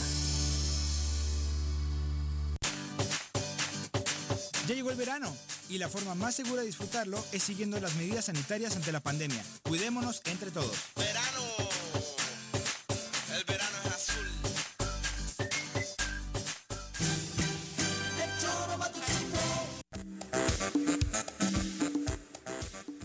Con 15 de la tarde, muchas gracias por continuar con nosotros. Bueno, previo a la consulta de popular de este fin de semana, el Instituto Nacional Electoral ya le ordenó al grupo parlamentario de Morena y en la, en la Cámara de Diputados y en los congresos locales suspender la propaganda que están realizando varios de ellos sobre la consulta popular de este primero de agosto. Considera el INE que están influyendo de manera indebida en el electorado. ¿Qué tal? Así que, bueno yo creo que, promoción, dice Yo creo que es con justa razón, pero también el INE está influyendo de manera indebida en el ah. proceso. Te voy a poner mi ejemplo mío concreto. Casilla 617 es, es, la, abarca una parte de Pueblo Viejo y de la colonia Morelos y voy a tener que trasladarme hasta el Tapalmira para votar. En serio? Ay, ahorita checo dónde queda la mía, yo, sí quiero ir. con todo respeto, el INE primero que ponga orden en su en su tema y luego ya que hagas las sugerencias que quiera, porque eso incide más. Sí, sabes que y, a mí me parece extraño ese esa determinación porque sí, porque platicando con, con, la consejera, la vocal y nos mencionaba que se van a instalar 900 y cacho de casillas. Una por sección electoral quedaba más que bien, bien. ¿no? Y alcanzaban suficientemente. Entonces no sé por qué yo yo también estaba revisando, eh, tengo mi domicilio del INE en la avenida Cuauhtémoc, ¿no? Este, por la glorieta, cerca de la de la iglesia San Juan, este, y eh, tengo que ir hasta Teopanzolco también a votar cuando normalmente en la jornada electoral tradicional acudo al jardín de niños que está arriba de San Juan casi llegando a Plan de Ayala este súper cerca no y ahora sí este para participar en este domingo voy a tener que trasladarme a hacia Teopanzolco y todavía no me queda claro bien en dónde es, ¿no? Entonces Pero que este no funciona esto, digo, para desincentivar a la gente, para participar, ¿no? Eh, me trabe. La verdad es que sí, en este programa creo que más allá de las cuestiones de partidos o demás, somos promotores de un ejercicio de este tipo, un ejercicio democrático, y de verdad creo que hay que darle una lección a cualquier autoridad que usted crea que está atentando contra la forma en que se realice la consulta y participar, ¿no? Sí, luego este tema de, de la veda electoral, ¿no? Que los partidos, que los ayuntamientos ayuntamientos no, puedan hacer eh, difundir sus actividades. Eso, está bien, porque finalmente es una consulta a la ciudadanía. Yo creo que, que se tiene que ser, eh, a los mexicanos nos cuesta mucho trabajo ser institucionales. Sí, pero digo, pero, ¿de qué forma le va a afectar a la consulta popular lo que, diga la presidenta municipal de Zacatepec? Sí, no, me parece absurdo. ¿no? Eh, eh, nada más que no sé si no se entendió el sarcasmo. Ah, ya. okay. Gracias. si el presidente no, consejero del INE Sí, claro. No, es que eres muy buen actor, Charlie. no, nos impactaste. Dos con dieciocho. Que le pida a un instituto político que no diga y luego teniendo, eh, o sea, le pide que no porque incide, pero las cosas que está haciendo el INE para la consulta inciden más. Claro. Entonces digo, primero que ponga el ejemplo, ¿no? Claro. 2 con 18 vamos a nuestra clase de historia. Repasando el pasado con el maestro José Iturriaga de la Fuente en el Choro Matutino. Querido Pepe, ¿cómo te va? Muy buenas tardes. Muy bien, Viri. Buenas tardes, amigos. ¿Cómo están todos? Buenas tardes. Preocupados con esta tercera ola del COVID-19, Pepe. Sí, este, ciertamente se viene a ratificar lo que hemos venido insistiendo, la confianza pues eh, lleva a estos repuntes y claro, como la mayoría de los adultos ya estamos vacunados, pues es lógico que el repunte está sobre todo centrado en jóvenes y adultos relativamente jóvenes, pero bueno, yo creo que esta lección eh, es muy buena en términos de los resultados del efecto para que no haya una cuarta ola. Los jóvenes que pues estaban muy confiados, pues ya ahora se dan cuenta que aunque ya se vacunen, porque ya les está tocando, pues no hay que confiarse. De hecho, yo creo que nadie debe de confiarse hasta que volteemos para atrás y pertenezca al pasado esta pandemia. Es correcto, Pepe. Sobre todo eh, aprendiendo las lecciones que el propio pasado a través de ti hemos conocido. Eh, y por supuesto hoy no es la excepción. Seguimos con este recuento. Sí, eh, precisamente hoy vamos a, a, leer alguna cita bastante dramática de Fray Bernardino de Sagún, eh, referida a la epidemia de 1576, que no está con precisión identificada qué enfermedad fue, ya hemos tocado estos temas, que raras veces se puede precisar la enfermedad del que se trató, incluso pudo haber sido una combinación de dos enfermedades. Pero más allá de eso, escuchemos lo que dice Fray Bernardino, que desde luego es algo que él vivió. Aquí no está hablando Fray Bernardino de Sagún, historiador, sino lo que él le tocó vivir en carne propia. Y, díceme, y, y dice Sagún, paréceme que poco tiempo podrá perseverar la fe católica en estas partes. Lo uno es porque la gente se va acabando con gran prisa, no tanto por los malos tratamientos que se les hacen, como por las pestilencias que Dios les envía. Mm. El año de 1545 hubo una pestilencia grandísima y universal, donde en toda esta Nueva España murió la mayor parte de la gente que en ella había enterré más de diez mil cuerpos y al cabo de la pestilencia diome a mí la enfermedad y estuve muy al cabo.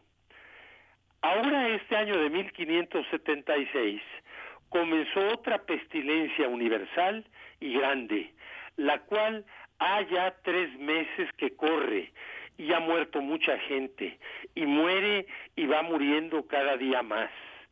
Muchos españoles anduvieron muchos días por las casas de los indios, dándoles comida y sangradores sangrándolos, y médicos curándolos, y clérigos y religiosos andaban por sus casas para confesarlos y consolarlos.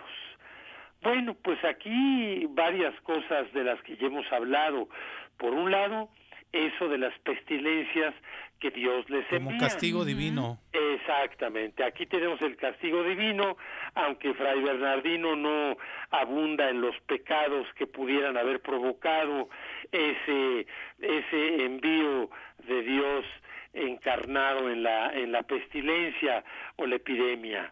Y luego, al final, otro eh, aspecto que nos da para observar, cuando habla de sangradores sangrándolos, o sea, personas especializadas en sangrar a la gente porque se consideraba que una sangría podía ser parte de la de la curación. Y, y, efectivamente hasta el siglo XX todavía se seguía usando en muchos lugares la sangría como una curación para diversos tipos de enfermedades. Pero bueno, pues todo esto lo que nos muestra finalmente es, sin hablar de cifras, como Sagún habla de que había muerto la mayor parte de la gente que había en la Nueva España y que él solamente enterró diez mil cuerpos. Wow. Este, Cifras impresionantes tomando el contexto de la población en aquel entonces. Exactamente, que era una población que probablemente eh, era menor a 15 millones de habitantes y bueno, aquí se habla de que había puerto la, muerto la mayor parte de ella. El, el virrey Enríquez eh, estimó en una eh, recuento que mandó hacer que la epidemia de 1576 había matado dos millones de personas. Y la más grande fue la anterior, la de 1545. Bueno, pues para que, menos de más, vale que nos cuidemos. Pues sí, sí, no hay duda. Pues muchas gracias por la comunicación, Pepe, y por este esta anécdota. Gracias a ti, Viri, y a ustedes, amigos, que tengan muy buen fin de semana, que ya está casi encima. Muchas gracias, muy buenas tardes y recomendarle al público que adquieran el libro de Pepe, por supuesto que está interesantísimo. Eh, gracias, Viri. No, y con altas ventas, ya veremos eh, después de la pandemia cuáles resultan los más vendidos y seguro estarás en la lista. Eh, ah, por cierto, este, permíteme, se me olvidaba decirles que pasado mañana, sábado, en el Jardín Borda, presento mi libro a las 12 del día, por ah. supuesto con todas las eh, medidas, sanitarias. que se deben de, de, tomar. El libro Historia de las Epidemias en México, que publicó Grijalvo hace unos meses, y en la sala Ponce del Borda, por supuesto gratuitamente, va a ser la presentación del libro. Por cierto que va a estar a la venta con un 40% de descuento ah, pues sobre el precio al público que tiene las librerías. ¿Quién te acompaña? Voy a estar yo solo precisamente por razones sanitarias, entonces este voy a estar solo en el presidium y abajo pues yo creo que con las distancias debidas entre butaca y butaca. Y bueno, hay tanto que decir de, de este tema que aunque esté yo solo, creo que nos va a faltar tiempo. A las 12 del día. Y es importante que lo compren porque quien no conoce la historia está condenado a repetirla. Es correcto. ¿Sábado entonces, Pepe? Este sábado pasado mañana a las 12 del día en el Borda en la sala Ponce. Ahí nos vemos. Éxito. Gracias, muy amable. Mucho gusto saludarlos. Ya casi se le pasaba. Sí, el, el dato importante. Igual mañana recordamos. mañana hay que recordar porque sí vale la pena comprar ese libro. Sin duda. Es... Un gran trabajo que, que, que, ha realizado, ¿no? De la recopilación de todas estas epidemias, pandemias que hemos vivido en el transcurso de la. Y que creíamos que estábamos viviendo la peor. Sí, que éramos los únicos, ¿no? Y ojo, que, que son más frecuentes de lo que se pensaba. eso, eso me sí, también, ¿no? Sí, como lo dices, son temas que, que desconocíamos, y que afortunadamente Pepe nos pone de manera cotidiana aquí, nos los comparte, pero pues vale la pena sí comprarle el libro. Iván, eh, sobre el tema del COVID, dice, los niños pueden contagiar y generar una ola mayor si no se toman las medidas necesarias para evitar los contagios. Me parece que es una tontería el regreso a clases eh, y sobre todo a estas alturas del partido. Un abrazo, Iván. A propósito del tema de la vacunación, hay eh, una invitación a los que estén cerca de Huastepec, el centro de vacunación instalado en el centro vacacional Huastepec está prácticamente vacío, así que si están cerca, la invitación era para personas de entre 30 y 39.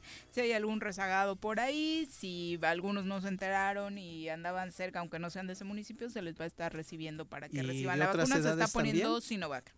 sí, Exactamente. ¿Sí? ¿Sí? sí, Entonces la invitación para que si anda cerca, pues pueda ir a ponerse. Estaba, estaba leyendo ahorita en Twitter el dato de que a pesar de que obviamente no se ha abierto de manera eh, pues, eh, la vacunación vaya a mayores de 18 años, ya hay 3.000 3.400 vacunados en el estado de Morelos de esa edad. Sí, de esa edad.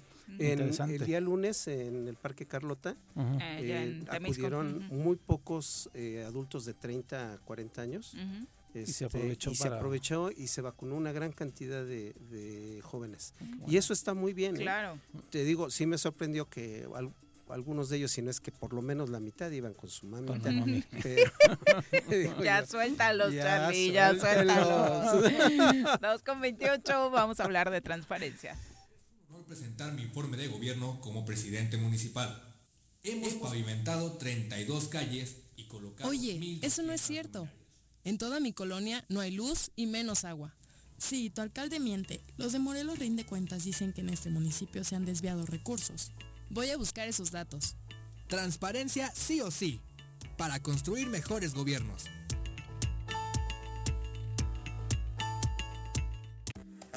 Roberto Salinas, qué gusto saludarte. Buenas tardes. Tenemos a Roberto. ¿Nos escuchas, Roberto?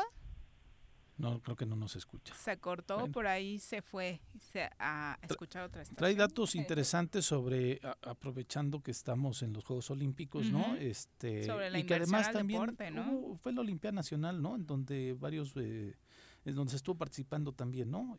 Parece que se conquistaron algunas medallas y que pues de pronto, por ejemplo, en el tema de Irving, el, el, el el triatleta de Jojutla, pues todo el mundo, ah, el morelense y padre y hasta las autoridades, pero que realmente no, no, este, no recibía ningún apoyo. Creo que estaba incluso participando por Colima en lugar de por Morelos. Sí, de hecho ya tiene rato, ¿no? Que no recibe apoyo precisamente del estado de Morelos y está representando como muchos otros deportistas a otras a otra entidad. Eh, ya te tenemos en la línea, Roberto. Buenas tardes. Hola, buenas tardes, Viri, Pepe, Carlos.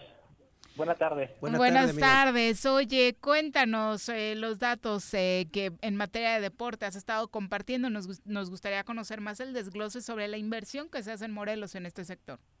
Sí, muchas gracias. Pues bueno, aprovechando el tema que, que hoy en día estamos hablando, que es el tema de los Juegos Olímpicos y, ver cómo está el deporte en Morelos, revisamos la información del gasto que reporta el Instituto del Deporte y Cultura Física de Morelos en sus cuentas públicas que es información a la que cualquier ciudadano puede acceder. Y con esto revisamos la información de lo que han programado en los últimos años y el gasto real que han tenido. Prácticamente la programación del presupuesto ha sido de entre 19 y 33 millones de pesos, pero el gasto es lo que ha, sido diferente.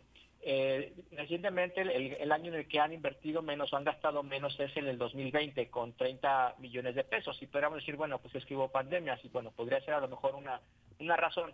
Pero 2019 tuvo, que no había pandemia, tuvo un gasto de 33.3 millones de pesos, 2018 33 millones, 2017 32 millones eh, también un poco más bajo. Y en 2016 133 millones de pesos. Y 2015 78 millones de pesos. Es decir, eh, 2015 y 2016 fueron años en los que hubo mayor inversión, mayor gasto, eh, hubo quizás diferentes tipos de actividades o eventos, pero en los últimos años de 17 al 20 se ha reducido el gasto del Instituto de, Deporte de Morelos. Y esto también se ve reflejado, por ejemplo, en, incentivos o en gastos que tiene para, para becas de deportistas, que en 2020 2019 fue de cero pesos, eh, para personal eh, o deportistas que participan en la realización o coordinación de, y ejercicios de programas, también ha sido eh, a dos mil pesos en, el año 2020. La, la, inversión en materiales y servicios para eventos también se ha disminuido. en general el gasto para apoyo a deportistas y del Instituto del Deporte se ha disminuido en los últimos años. Entonces, pues creo que esto es importante, que es un tema que hay que atender. El gobierno del Estado tiene incluso otros gastos que, que pues podríamos cuestionar, ¿no? Que no esté bien direccionado el, el gasto y que instituciones como la del deporte pues tienen que tener un presupuesto mayor, ¿no? De hecho, la obra pública también en infraestructura deportiva también se ha disminuido en los últimos años. Entonces creo que ese es un tema de lo que se tiene que discutir y también allí el Congreso entra en, un gran tema, ¿no? Eh, ¿Qué van a programar para el próximo año?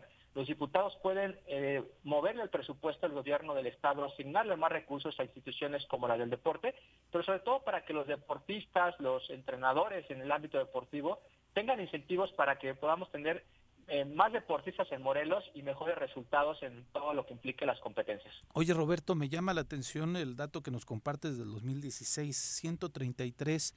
¿Qué hubo? ¿Tienes este detallado ahí el, el, ¿Cuál fue la causa? Mira, eh, a Morelos le ha tocado realizar incluso eventos deportivos, eh, eh, eh o sea, que son sede en Morelos, o, que, que tengan que trasladarse también a algunos otros eventos a nivel nacional o incluso internacional o algunos Juegos Panamericanos. Entonces, esos pueden ser los, los rubros también en los que se aumenta el gasto.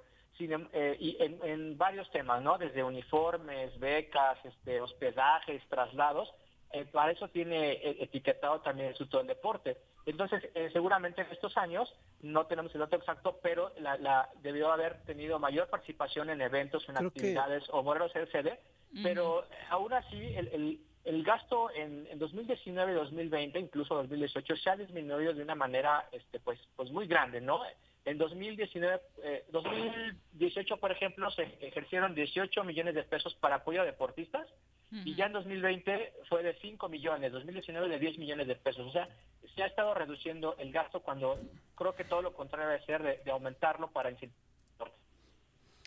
Este, em, no tienes los datos en los municipios, pero eh, una, algo interesante sería, sería poder conocer de esas estadísticas que presentas de, del Estado, eh, cuánto se gasta en la estructura administrativa y cuánto se ejerce de manera sustantiva. Porque, por ejemplo, allá en Temisco, la estructura administrativa es 20 veces lo que gastan en la parte sustantiva. Tienen 3 mil pesos mensuales para apoyo al deporte de todo el municipio y tienen una estructura que en nómina es 20 veces más cara. Sí, ese, también, ese es un tema pues muy importante. Tenemos aquí, por ejemplo, el, el dato.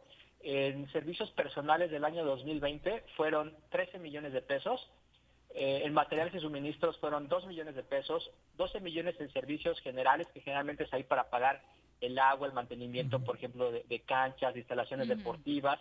Y para apoyos a, deportistas fueron 4.5 millones de pesos. O sea, es decir, pues prácticamente eh, casi el 50% se va a pagar la nómina del, del Instituto del Deporte y pues quedan pocos recursos, sobre todo para incentivar a los deportistas o a los a los a quienes están impartiendo la, docencia o las clases en, materia deportiva, que son entrenadores, ¿no? Creo, que todavía le deben agua a Zapac del, Estadio Centenario. sí, sí, es, real y, se le seca de, de la administración anterior incluso, ¿eh? No no estoy diciendo de esta.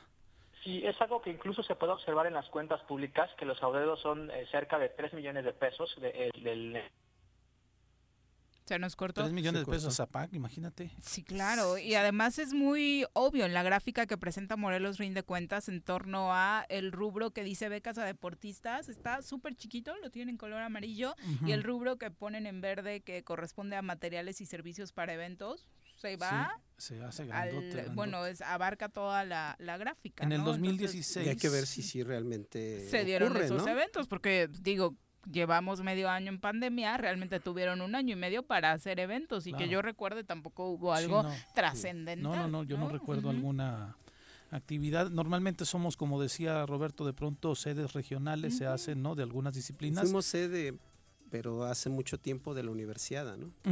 pero eso fue directamente la Universidad del Estado la que se encargó, ¿no? Este, creo que era René Sí, me Deña, sí, en 2009. No, después, ¿no? ¿Sí? Sí, sí, sí. No, ah, sí fue, con, René. Sí, fue con René. Yo con creo que con, ¿Con Vera? Tocó, no, con, este Bilbao. Ah, con Bilbao, sí, yo recuerdo con Bilbao. Sí, sí, sí. Se nos cortó, Robert, estabas... Eh, para, para concluir, Robert. Creo que está fallando su comunicación el día de hoy. no, quieren que haya transparencia a los fantasmas y demonios, ¿no? Le están metiendo ahí un velo de opacidad. hola, hola. Ahí ya, nos escuchas. Ya estoy por aquí otra vez. Perfecto. ¿Nos, decías que podíamos observar ahí la, cuestión de deuda también? La perdón, no escuché bien. Que, nos, que podíamos observar en, en la información pública las deudas que tiene el propio instituto. Ah, sí, incluso ahí se señalan, en este caso, por ejemplo, los adeudos que se tienen en materia de agua potable y ahí en, varios periodos, en varios años, eh, menciona que tienen adeudos con el sistema de agua potable de Cuernavaca de alrededor de 3 millones de pesos. Entonces es un tema que, que se tiene que abordar y discutir, ¿no? Nos parece que es precisamente un buen momento, ahora que se va a preparar el presupuesto de egresos del próximo año, donde hay que poner en la mesa todo este tipo de cosas, ¿no? ¿Qué queremos para el deporte? ¿No tenemos que reforzar? ¿En qué municipios también hace falta infraestructura deportiva que hay que incentivar y ver la manera y que una vez que ya esperemos que el próximo año salgamos de esta crisis de la pandemia, pues hay que incentivar el deporte en los jóvenes, en los niños, y creo que es un buen momento para que se discuta en dónde queremos más, más presupuesto, ¿no? Que se vayan cosas que no pueden, que no sirven para el bienestar social, para el desarrollo de los niños y de los jóvenes, o que se puede invertir en mejor infraestructura deportiva y en incentivos para que los niños y los jóvenes y, y quienes se dedican también a, ser instructores en materia deportiva, tengan más incentivos para hacer las cosas y que en un futuro, esto no es, no es pensar nada más en el 2022, sino pensar hacia futuro qué queremos este, en materia deportiva para los niños y los jóvenes de Morelos. Yo creo que una propuesta muy concreta para las autoridades, ojalá la retomen, en lugar de tener personal de escritorio en esas áreas, que tengan personal formando jóvenes en las unidades deportivas. Eso sería básico, por supuesto. Y, no van a gastar menos en nómina, van a seguir teniendo su nómina, pero que los pongan a trabajar. Sí, claro. Muchas gracias. gracias a ustedes. Muy bueno. Todos estos datos, ¿dónde los podemos consultar para la gente que igual y todavía no ubica el trabajo tan extraordinario que hacen? Sí, muchas gracias. Lo pueden encontrar en, Twitter como Rinde Cuentas Mor y en Facebook como Morelos Rinde Cuentas. Ahí encuentran nuestra información. Muchísimas gracias y buenas tardes. Buenas tardes. Gracias, Avísenle a José Luis Oriostegui que le, le, deben ahí tres millones de, de, para ir juntando para pagar la deuda. Para ir haciendo la Déjame decirte que esa es la constante. ¿eh? Sí. Las dependencias y las instituciones resultan ser a veces los principales deudores de los sistemas de agua potable. Sí, sí, sí, pero es tristísimo de pronto ver en este, después de la época de lluvias como el césped del centenario está seco. Claro. Completamente seco y además que el pasto que tienen ahí es de los mejores pastos para una cancha deportiva, ¿no? Lalo Castillo dice, la verdad es que en nuestro país no existe cultura deportiva sin profesores ni, infraestructura necesaria para impulsar el deporte desde las infancias tempranas, que además es básico hacerlo desde muy chiquitos, ¿no? Sergio Quiroz, un abrazo, muchas gracias por acompañarnos. Frank Sosa dice, bueno, que también es un gran promotor deportivo, particularmente en el tema de tenis.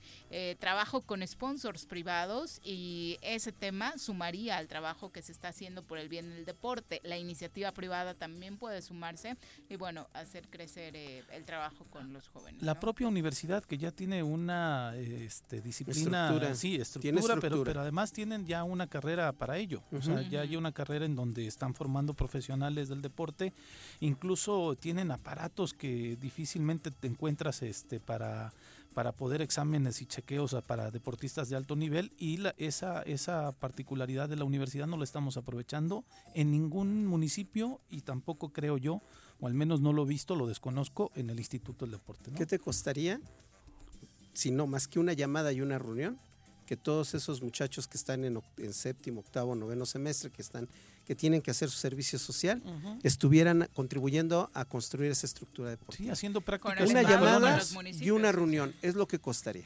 Sí, sí, sí, sí. fíjate, el, quien utilizaba en algún momento la infraestructura de la universidad era el Zacatepec. Ah, el último Zacatepec para los entrenamientos, ahí los chavos iban a ver también, hacerles pruebas de rendimiento a los este, jugadores, de, su, oxigenación y todo, Entonces les servía a ellos como práctica y desde luego el equipo se ahorraba una la nota. Claro, porque sale carísimo. Sí, desde luego, desde luego, ¿no? Y ahí está la universidad, o sea, son como de esos rubros que echándole ojo a Chamilpa, como dices tú, haciendo una llamada, la universidad nos podría estar ayudando socialmente a resolver problemáticas o estar atendiendo problemáticas en los municipios, en el estado, sin ningún Y solo es un ejemplo, porque como este, en cada uno de los sectores, ¿no? Con eh, la calidad que tiene la UAM. Eh, quien firma como G de Barreto dice: Hola amigos del auditorio, ahora los saludo desde Zapopan, Jalisco. ah, muchas gracias por Uy, con las inundaciones estuvieron. Es de Temisco ella. Ah, sí. Es de Temisco. Ah, ya, un abrazo. es de Temisco. Pero es eh, una eh, a pesar de su corte, es una experta en temas de protección civil. Ah, sí. Ah, pues, pues, seguramente le tuvo chamba en estas este, inundaciones, que hubo en, Ajá, seguro. Se está dedicando a eso, al tema de protección civil. Y, y, mira que si se...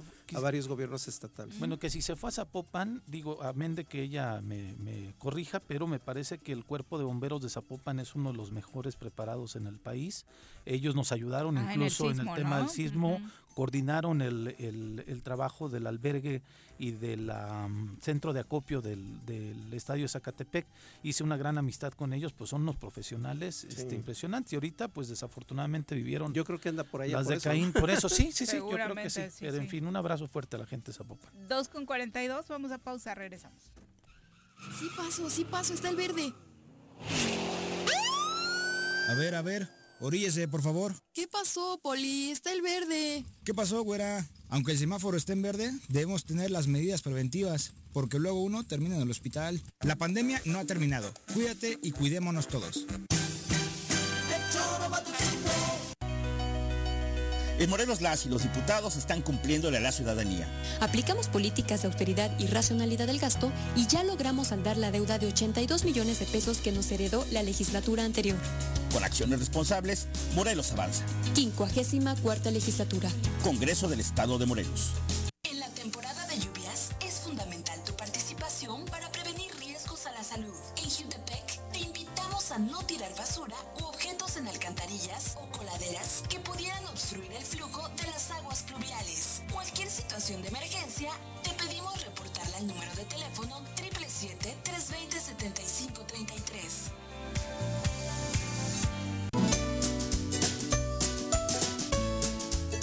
Temporada de lluvias ha iniciado. No tienes basura sobre calles y avenidas. Juntos podemos prevenir inundaciones y encharcamientos evitando taponar las rejillas de la red pluvial de la ciudad. Mantente atento a las recomendaciones de la Subsecretaría de Protección Civil. Cuernavaca limpia, ordenada y verde es tarea de todos. Ayuntamiento de Cuernavaca.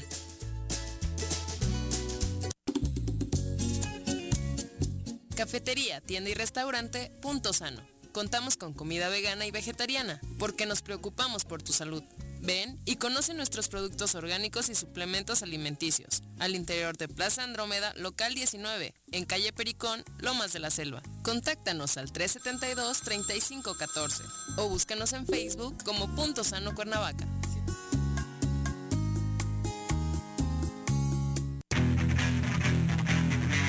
¿Te gustan los caballos? ¿Tienes uno? ¿Sabes montar? ¿No? ¿Quieres aprender? Conoce los beneficios de hacerlo en Rancho de la Media Luna en Huitzilac. Contáctanos al 777-155-1062.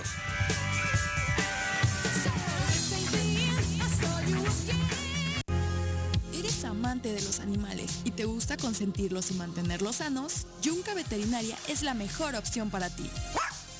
Contamos con servicios de estética y veterinaria canina y felina. Y además atendemos mascotas exóticas como aves y reptiles. Las mascotas son parte de nuestra familia. Es por eso que en Yunca los atenderemos como tal. Contáctanos al 777-179-8571 o visítanos en Avenida Cuauhtémoc número 53 en Plaza Los Amates, Colonia Quintas Marta.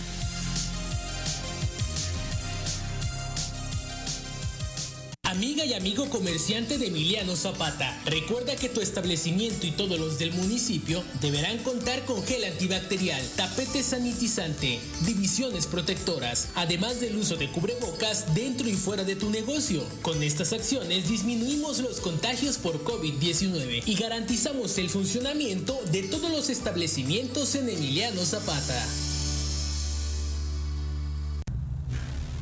¿Te gustó estar un año encerrado en casa? Sabemos que no. Sigue cuidándote y evitemos el regreso al semáforo rojo. Lava tus manos, usa gel antibacterial, mantén sana distancia y utiliza cubrebocas. Cuidémonos entre todos.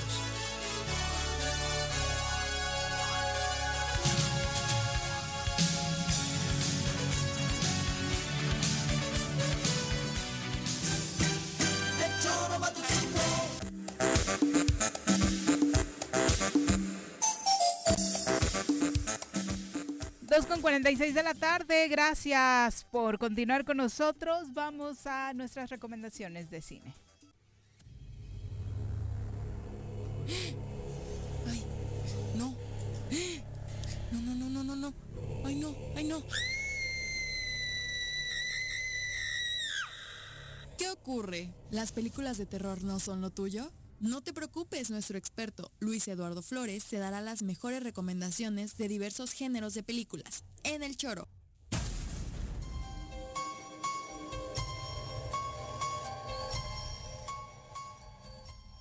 Luis Eduardo, ¿cómo te va? Muy buenas tardes, qué milagro.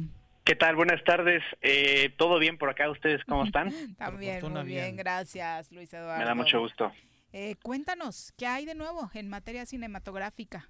Pues bueno, eh, creo que llegó el momento de que habláramos, eh, bueno, sí que lo prometido es deuda y llegó el momento de hablar de la Liga de la Justicia de Zack Snyder.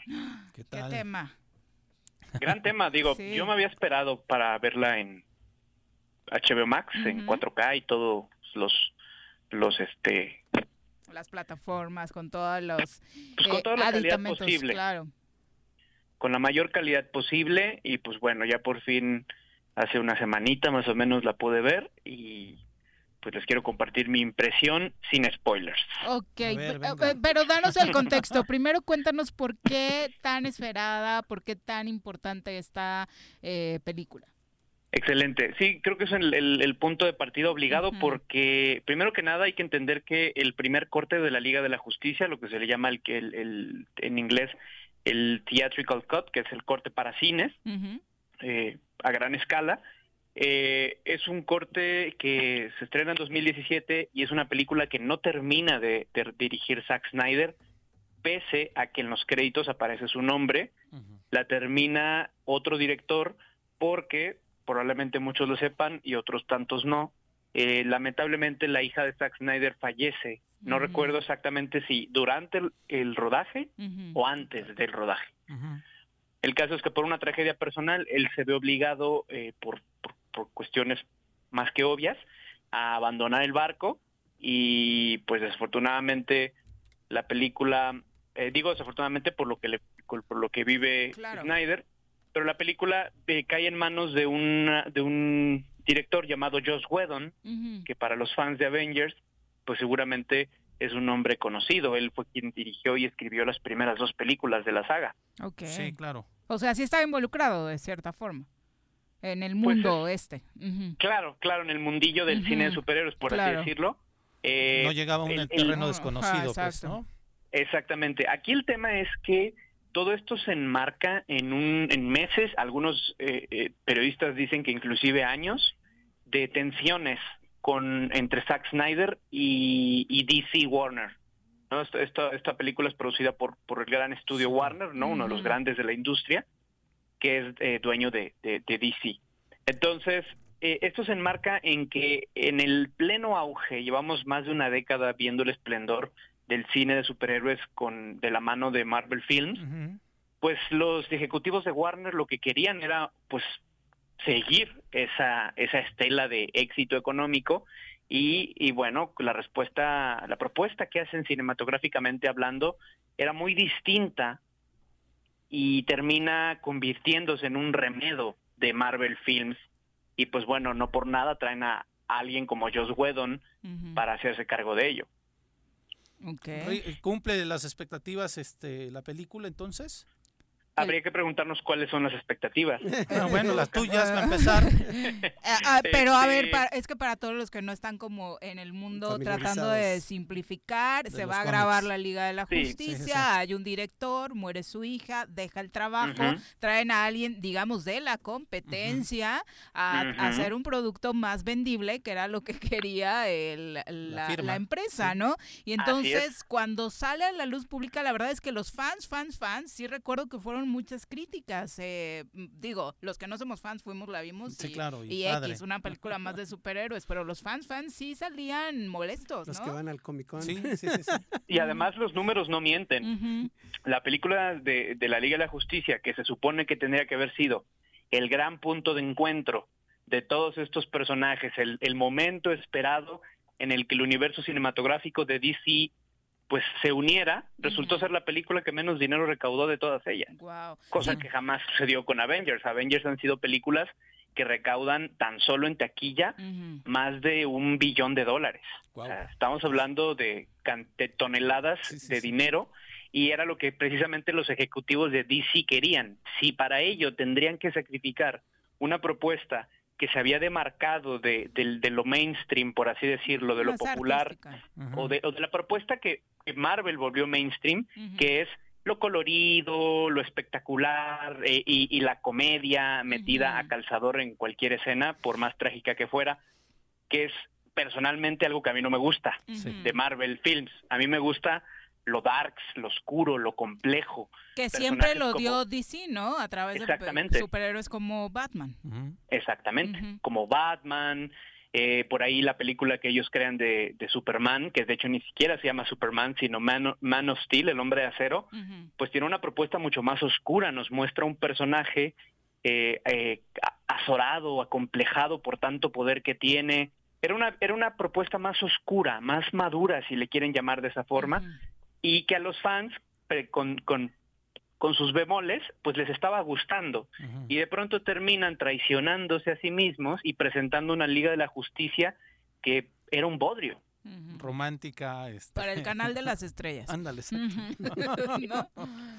Entonces, eh, la película, por, pues, por el, el, tema de la tragedia familiar de Snyder, pues no pudo salir nunca a la luz, se sabía que existía un corte, por ahí Snyder publicó alguna vez algo en redes sociales, y esto fue creciendo como una bola de nieve porque eh, fueron los fans de DC los que se organizaron, aquí ellos merecen una mención honorífica, los que se organizaron y, realizaron toda una campaña en redes sociales a la que se a la que inclusive se sumaron Gal Gadot, Ben Affleck, todos los, los actores de la misma película se unieron para presionar a Warner que se sacara el corte del director. O sea, lo que había editado el director antes de abandonar la cinta. Claro. Se supone que la película la terminaron con ciertas directrices que había establecido Snyder. Eso, eso, era, eso era una farsa. Pero Snyder tenía un proyecto en mente muy grande y que bueno, gracias a la presión de estos fans, que inclusive un dato interesante aquí para contextualizar todo este fenómeno cultural, es que la muerte de la hija de Snyder desafortunadamente se debe a un suicidio. Y, los mismos fans de, de, que, emprenden la campaña de, eh, en inglés, Release the Snyder Cut, liberen el, corte de Snyder, los mismos fans llegaron a recaudar cantidades millonarias para la beneficencia en, asociaciones de prevención del suicidio. Entonces se volvió un fenómeno muy interesante. A mí lo que me entusiasmaba, pese a que no soy tan fan de los superhéroes, al menos no de Marvel, sí me gusta DC y me gustan otras propuestas más marginales, eh, como héroes no tan clamorosos, no sé, por así decirlo. Eh, me interesaba ver porque se trata de un fenómeno que terminó convirtiéndose inclusive en un punto de venta para HBO Max, porque era el gran acontecimiento, era la exclusiva, la gran exclusiva de una plataforma que, bueno, sabemos que está contracorriente compitiendo contra Disney y Netflix, que son pesos pesados, ¿no? Claro. ¿Y qué expectativas se generó? Eh, ¿Para muchos las cumplió, no las cumplió? ¿Para ti en particular qué nos puedes compartir sin spoiler? Mira, yo, yo te soy franco, yo iba con las expectativas al mínimo. Ah, así me gusta ver las películas. De hecho, yo no veo trailers por lo mismo. Prefiero que sea la película la que se revele ante mí por sí misma. Eh, ¿Por qué? Porque las expectativas pueden ser un, son un arma de doble filo. El, el, llamado hype, como le dicen en las redes sociales, el furor por, por alguna producción, es, es, es muy interesante, ¿no? Está padre y estar emocionado porque ya viene y ya sacaron otro tráiler y se filtraron imágenes del rodaje y no manches, vean, vean el nuevo traje de Batman. Todo que, le queda apretadito a Ben Affleck, que subió de peso. qué bien, qué bien le sienta el cabello cenizo, este, todas estas cosas forman parte del show, pero hay, habemos quienes preferimos limitarnos para que sea pues lo 100% una sorpresa todo lo que vemos en pantalla. Y, y yo creo que eh, las expectativas pueden jugar muchas veces en tu contra. Pero, pues pero ¿qué sabor te dejó? lo que queremos es qué sabor te dejó. A mí me gustó muchísimo porque particularmente creo que con esta película, además de todo este fenómeno que ya súper resumimos, obviamente hay mucha más información, eh, para mí es un gran punto de encuentro entre el cine de autor y el cine comercial, porque estamos presenciando la visión específica, súper personal de, una, de un cineasta, cosa que no siempre alcanzamos a ver en Hollywood, porque muchas veces se hacen con fórmulas. Por ejemplo, Avengers no tiene una, no tiene una, una, una em, perspectiva autoral. Avengers sigue fórmulas ya establecidas y sobreexplotadas. Aquí sí tenemos a un artista que con todo y lo que nos pueda no gustar o no del cine de Zack Snyder, es una película de autor. Tenemos una visión más oscura, tenemos eh, eh, un montón de escenas eliminadas y un montón de escenas nuevas que filmaron previo y durante los primeros meses de la pandemia, que también por ahí la pandemia ayudó a que el corte de Zack Snyder viera la luz. Sí, porque, porque dijeron, es ahora o nunca. Sí cuando empezaba, ¿no? O sea, dijeron, es ahora o nunca, y bueno, esa presión de cierta forma ayudó a acelerar el proceso. Eh, tenemos eh, mayor desarrollo de personajes que en el primer corte estaban muy brutos, muy en bruto, como Cyborg, como Flash, que terminan siendo personajes clave en, en este nuevo corte. Imagínense a qué grado eh, son los cambios que tenemos una banda sonora nueva y oh, diseños nuevos de, de, tenemos otros diseños de personajes que hacen palidecer a los primeros diseños del corte de Joss Whedon. Y tenemos ahí a un flamante Superman con un traje negro que nunca se le había visto, al menos en el cine. Entonces tenemos una visión completamente autoral y eso a mí me gusta. Me gusta que arriesguen, que propongan algo distinto y personalmente me parece una película hermosa, bellísima. Hay un cuidado excepcional para una película de superhéroes en la imagen, en, en, en las escenas. Quizás haya algunos abusos de cámara lenta, pero eso ya son cuestiones de gusto, ¿me entienden? Ya es como gusto personal. Creo que vale la pena porque estamos ante un caso anómalo en la industria y pues bueno, el público sacará sus conclusiones, ¿no creen? Por lo pronto la crítica que hemos estado leyendo la verdad es que bastante positiva, mucho mejor que el corte que se va a conocer en cines. Eh, ¿Y la duración? ¿De cuánto La duración es un, ¿Cuatro horas y reto media? enorme, son cuatro horas. ¿No? Sí, sí, sí. sí, Un tip, un tip es que la película está dividida en capítulos. O sea, sí hay partes específicas. Que le de puedes hecho, poner creo que el- pausa. Ah, sí, la misma barrita de, del- del- de HBO, ya ven que le adelantan, Ajá. le suben, le bajan. Te marca cuáles son las partes. Así que si quieres verlo, digamos, sin cortes abruptos, pues terminas una parte o terminas tres capítulos Para las palomitas. y al otro día te los echa los otros dos. claro. Descansas las piernas, la vejiga, etcétera. Entonces, este, Recargas el plato sí, de la botana. Claro, le vas por otras cheves. Claro, Entonces, por supuesto.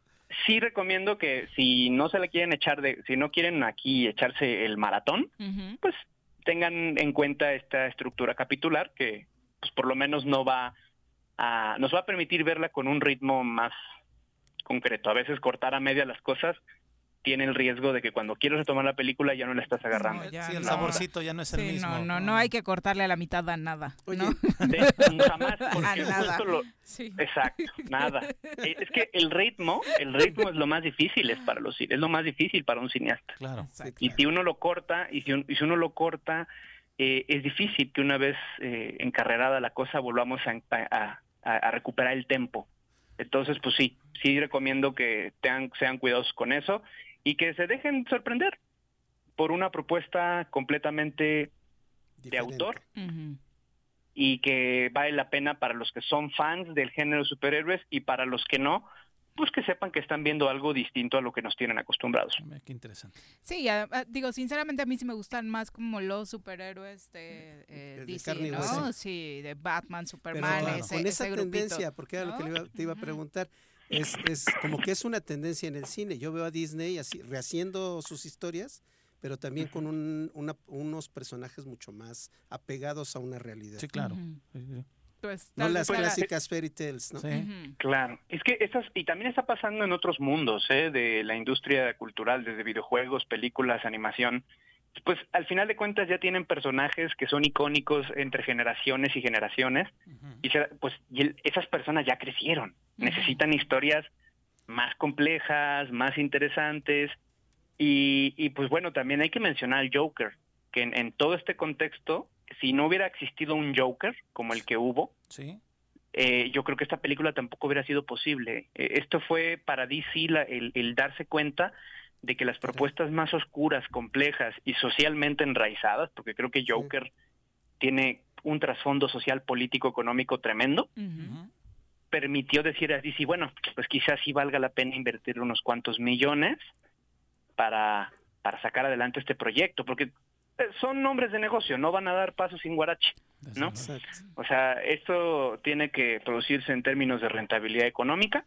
Afortunadamente encontraron la fórmula para ello y pues está ahí la moneda en el aire. eh, la, la última palabra la tienen los ejecutivos de Disney. Aparentemente ya no va a haber más eh, películas de Zack Snyder en el universo de DC, pero pues la esperanza muere al último, ¿no?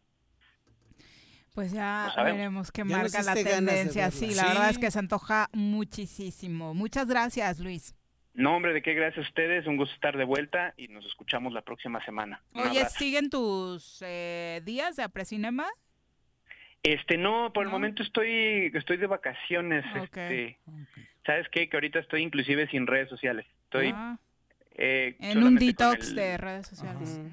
Viene Sí, bastante bien a al- veces. algo así. eh, una especie de desintoxicación, estoy un poco ya saturado con todo lo que pasa en las redes sociales y lo que y la forma, no sé, hay hay un tema ahí que no estaría mal que en otro día platicáramos de eso si quieren, ya no invitar al cinéfilo, sino invitar al comunicólogo, porque también es, es un tema de, de investigación para mi tesis, este, el- todos estos problemas que se generan a partir de los medios de comunicación, en especial los digitales. Me parece perfecto. Le dedicamos un rato a eso, Luis. Muchas gracias. Buenas tardes. Un abrazo.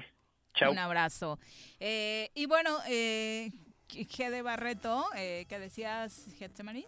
Eh, nos escribe y nos confirma, efectivamente estoy apoyando con evaluación de daños tras las fuertes lluvias del fin de semana por acá en Zapopan, justo como, como decía. Y son muy solidarios entre ellos, ¿eh? Sí, entre la, gente, de la PC, ¿no? PC y bomberos son súper solidarios. Sí, hay, una, hay un sentido de solidaridad muy, muy, muy fuerte. Sí, mi querido Carlos, muchas gracias por acompañarnos. Gracias a ustedes por invitarme y un abrazo a todo el auditorio. Buen provecho. Como siempre, un placer compartir micrófonos contigo. Mi querido Pepe, también muchas gracias. Viri, muchas gracias y gracias al auditorio. Y sí, por supuesto, gracias a todos ustedes por acompañarnos. Que tengan linda tarde. Buen provecho.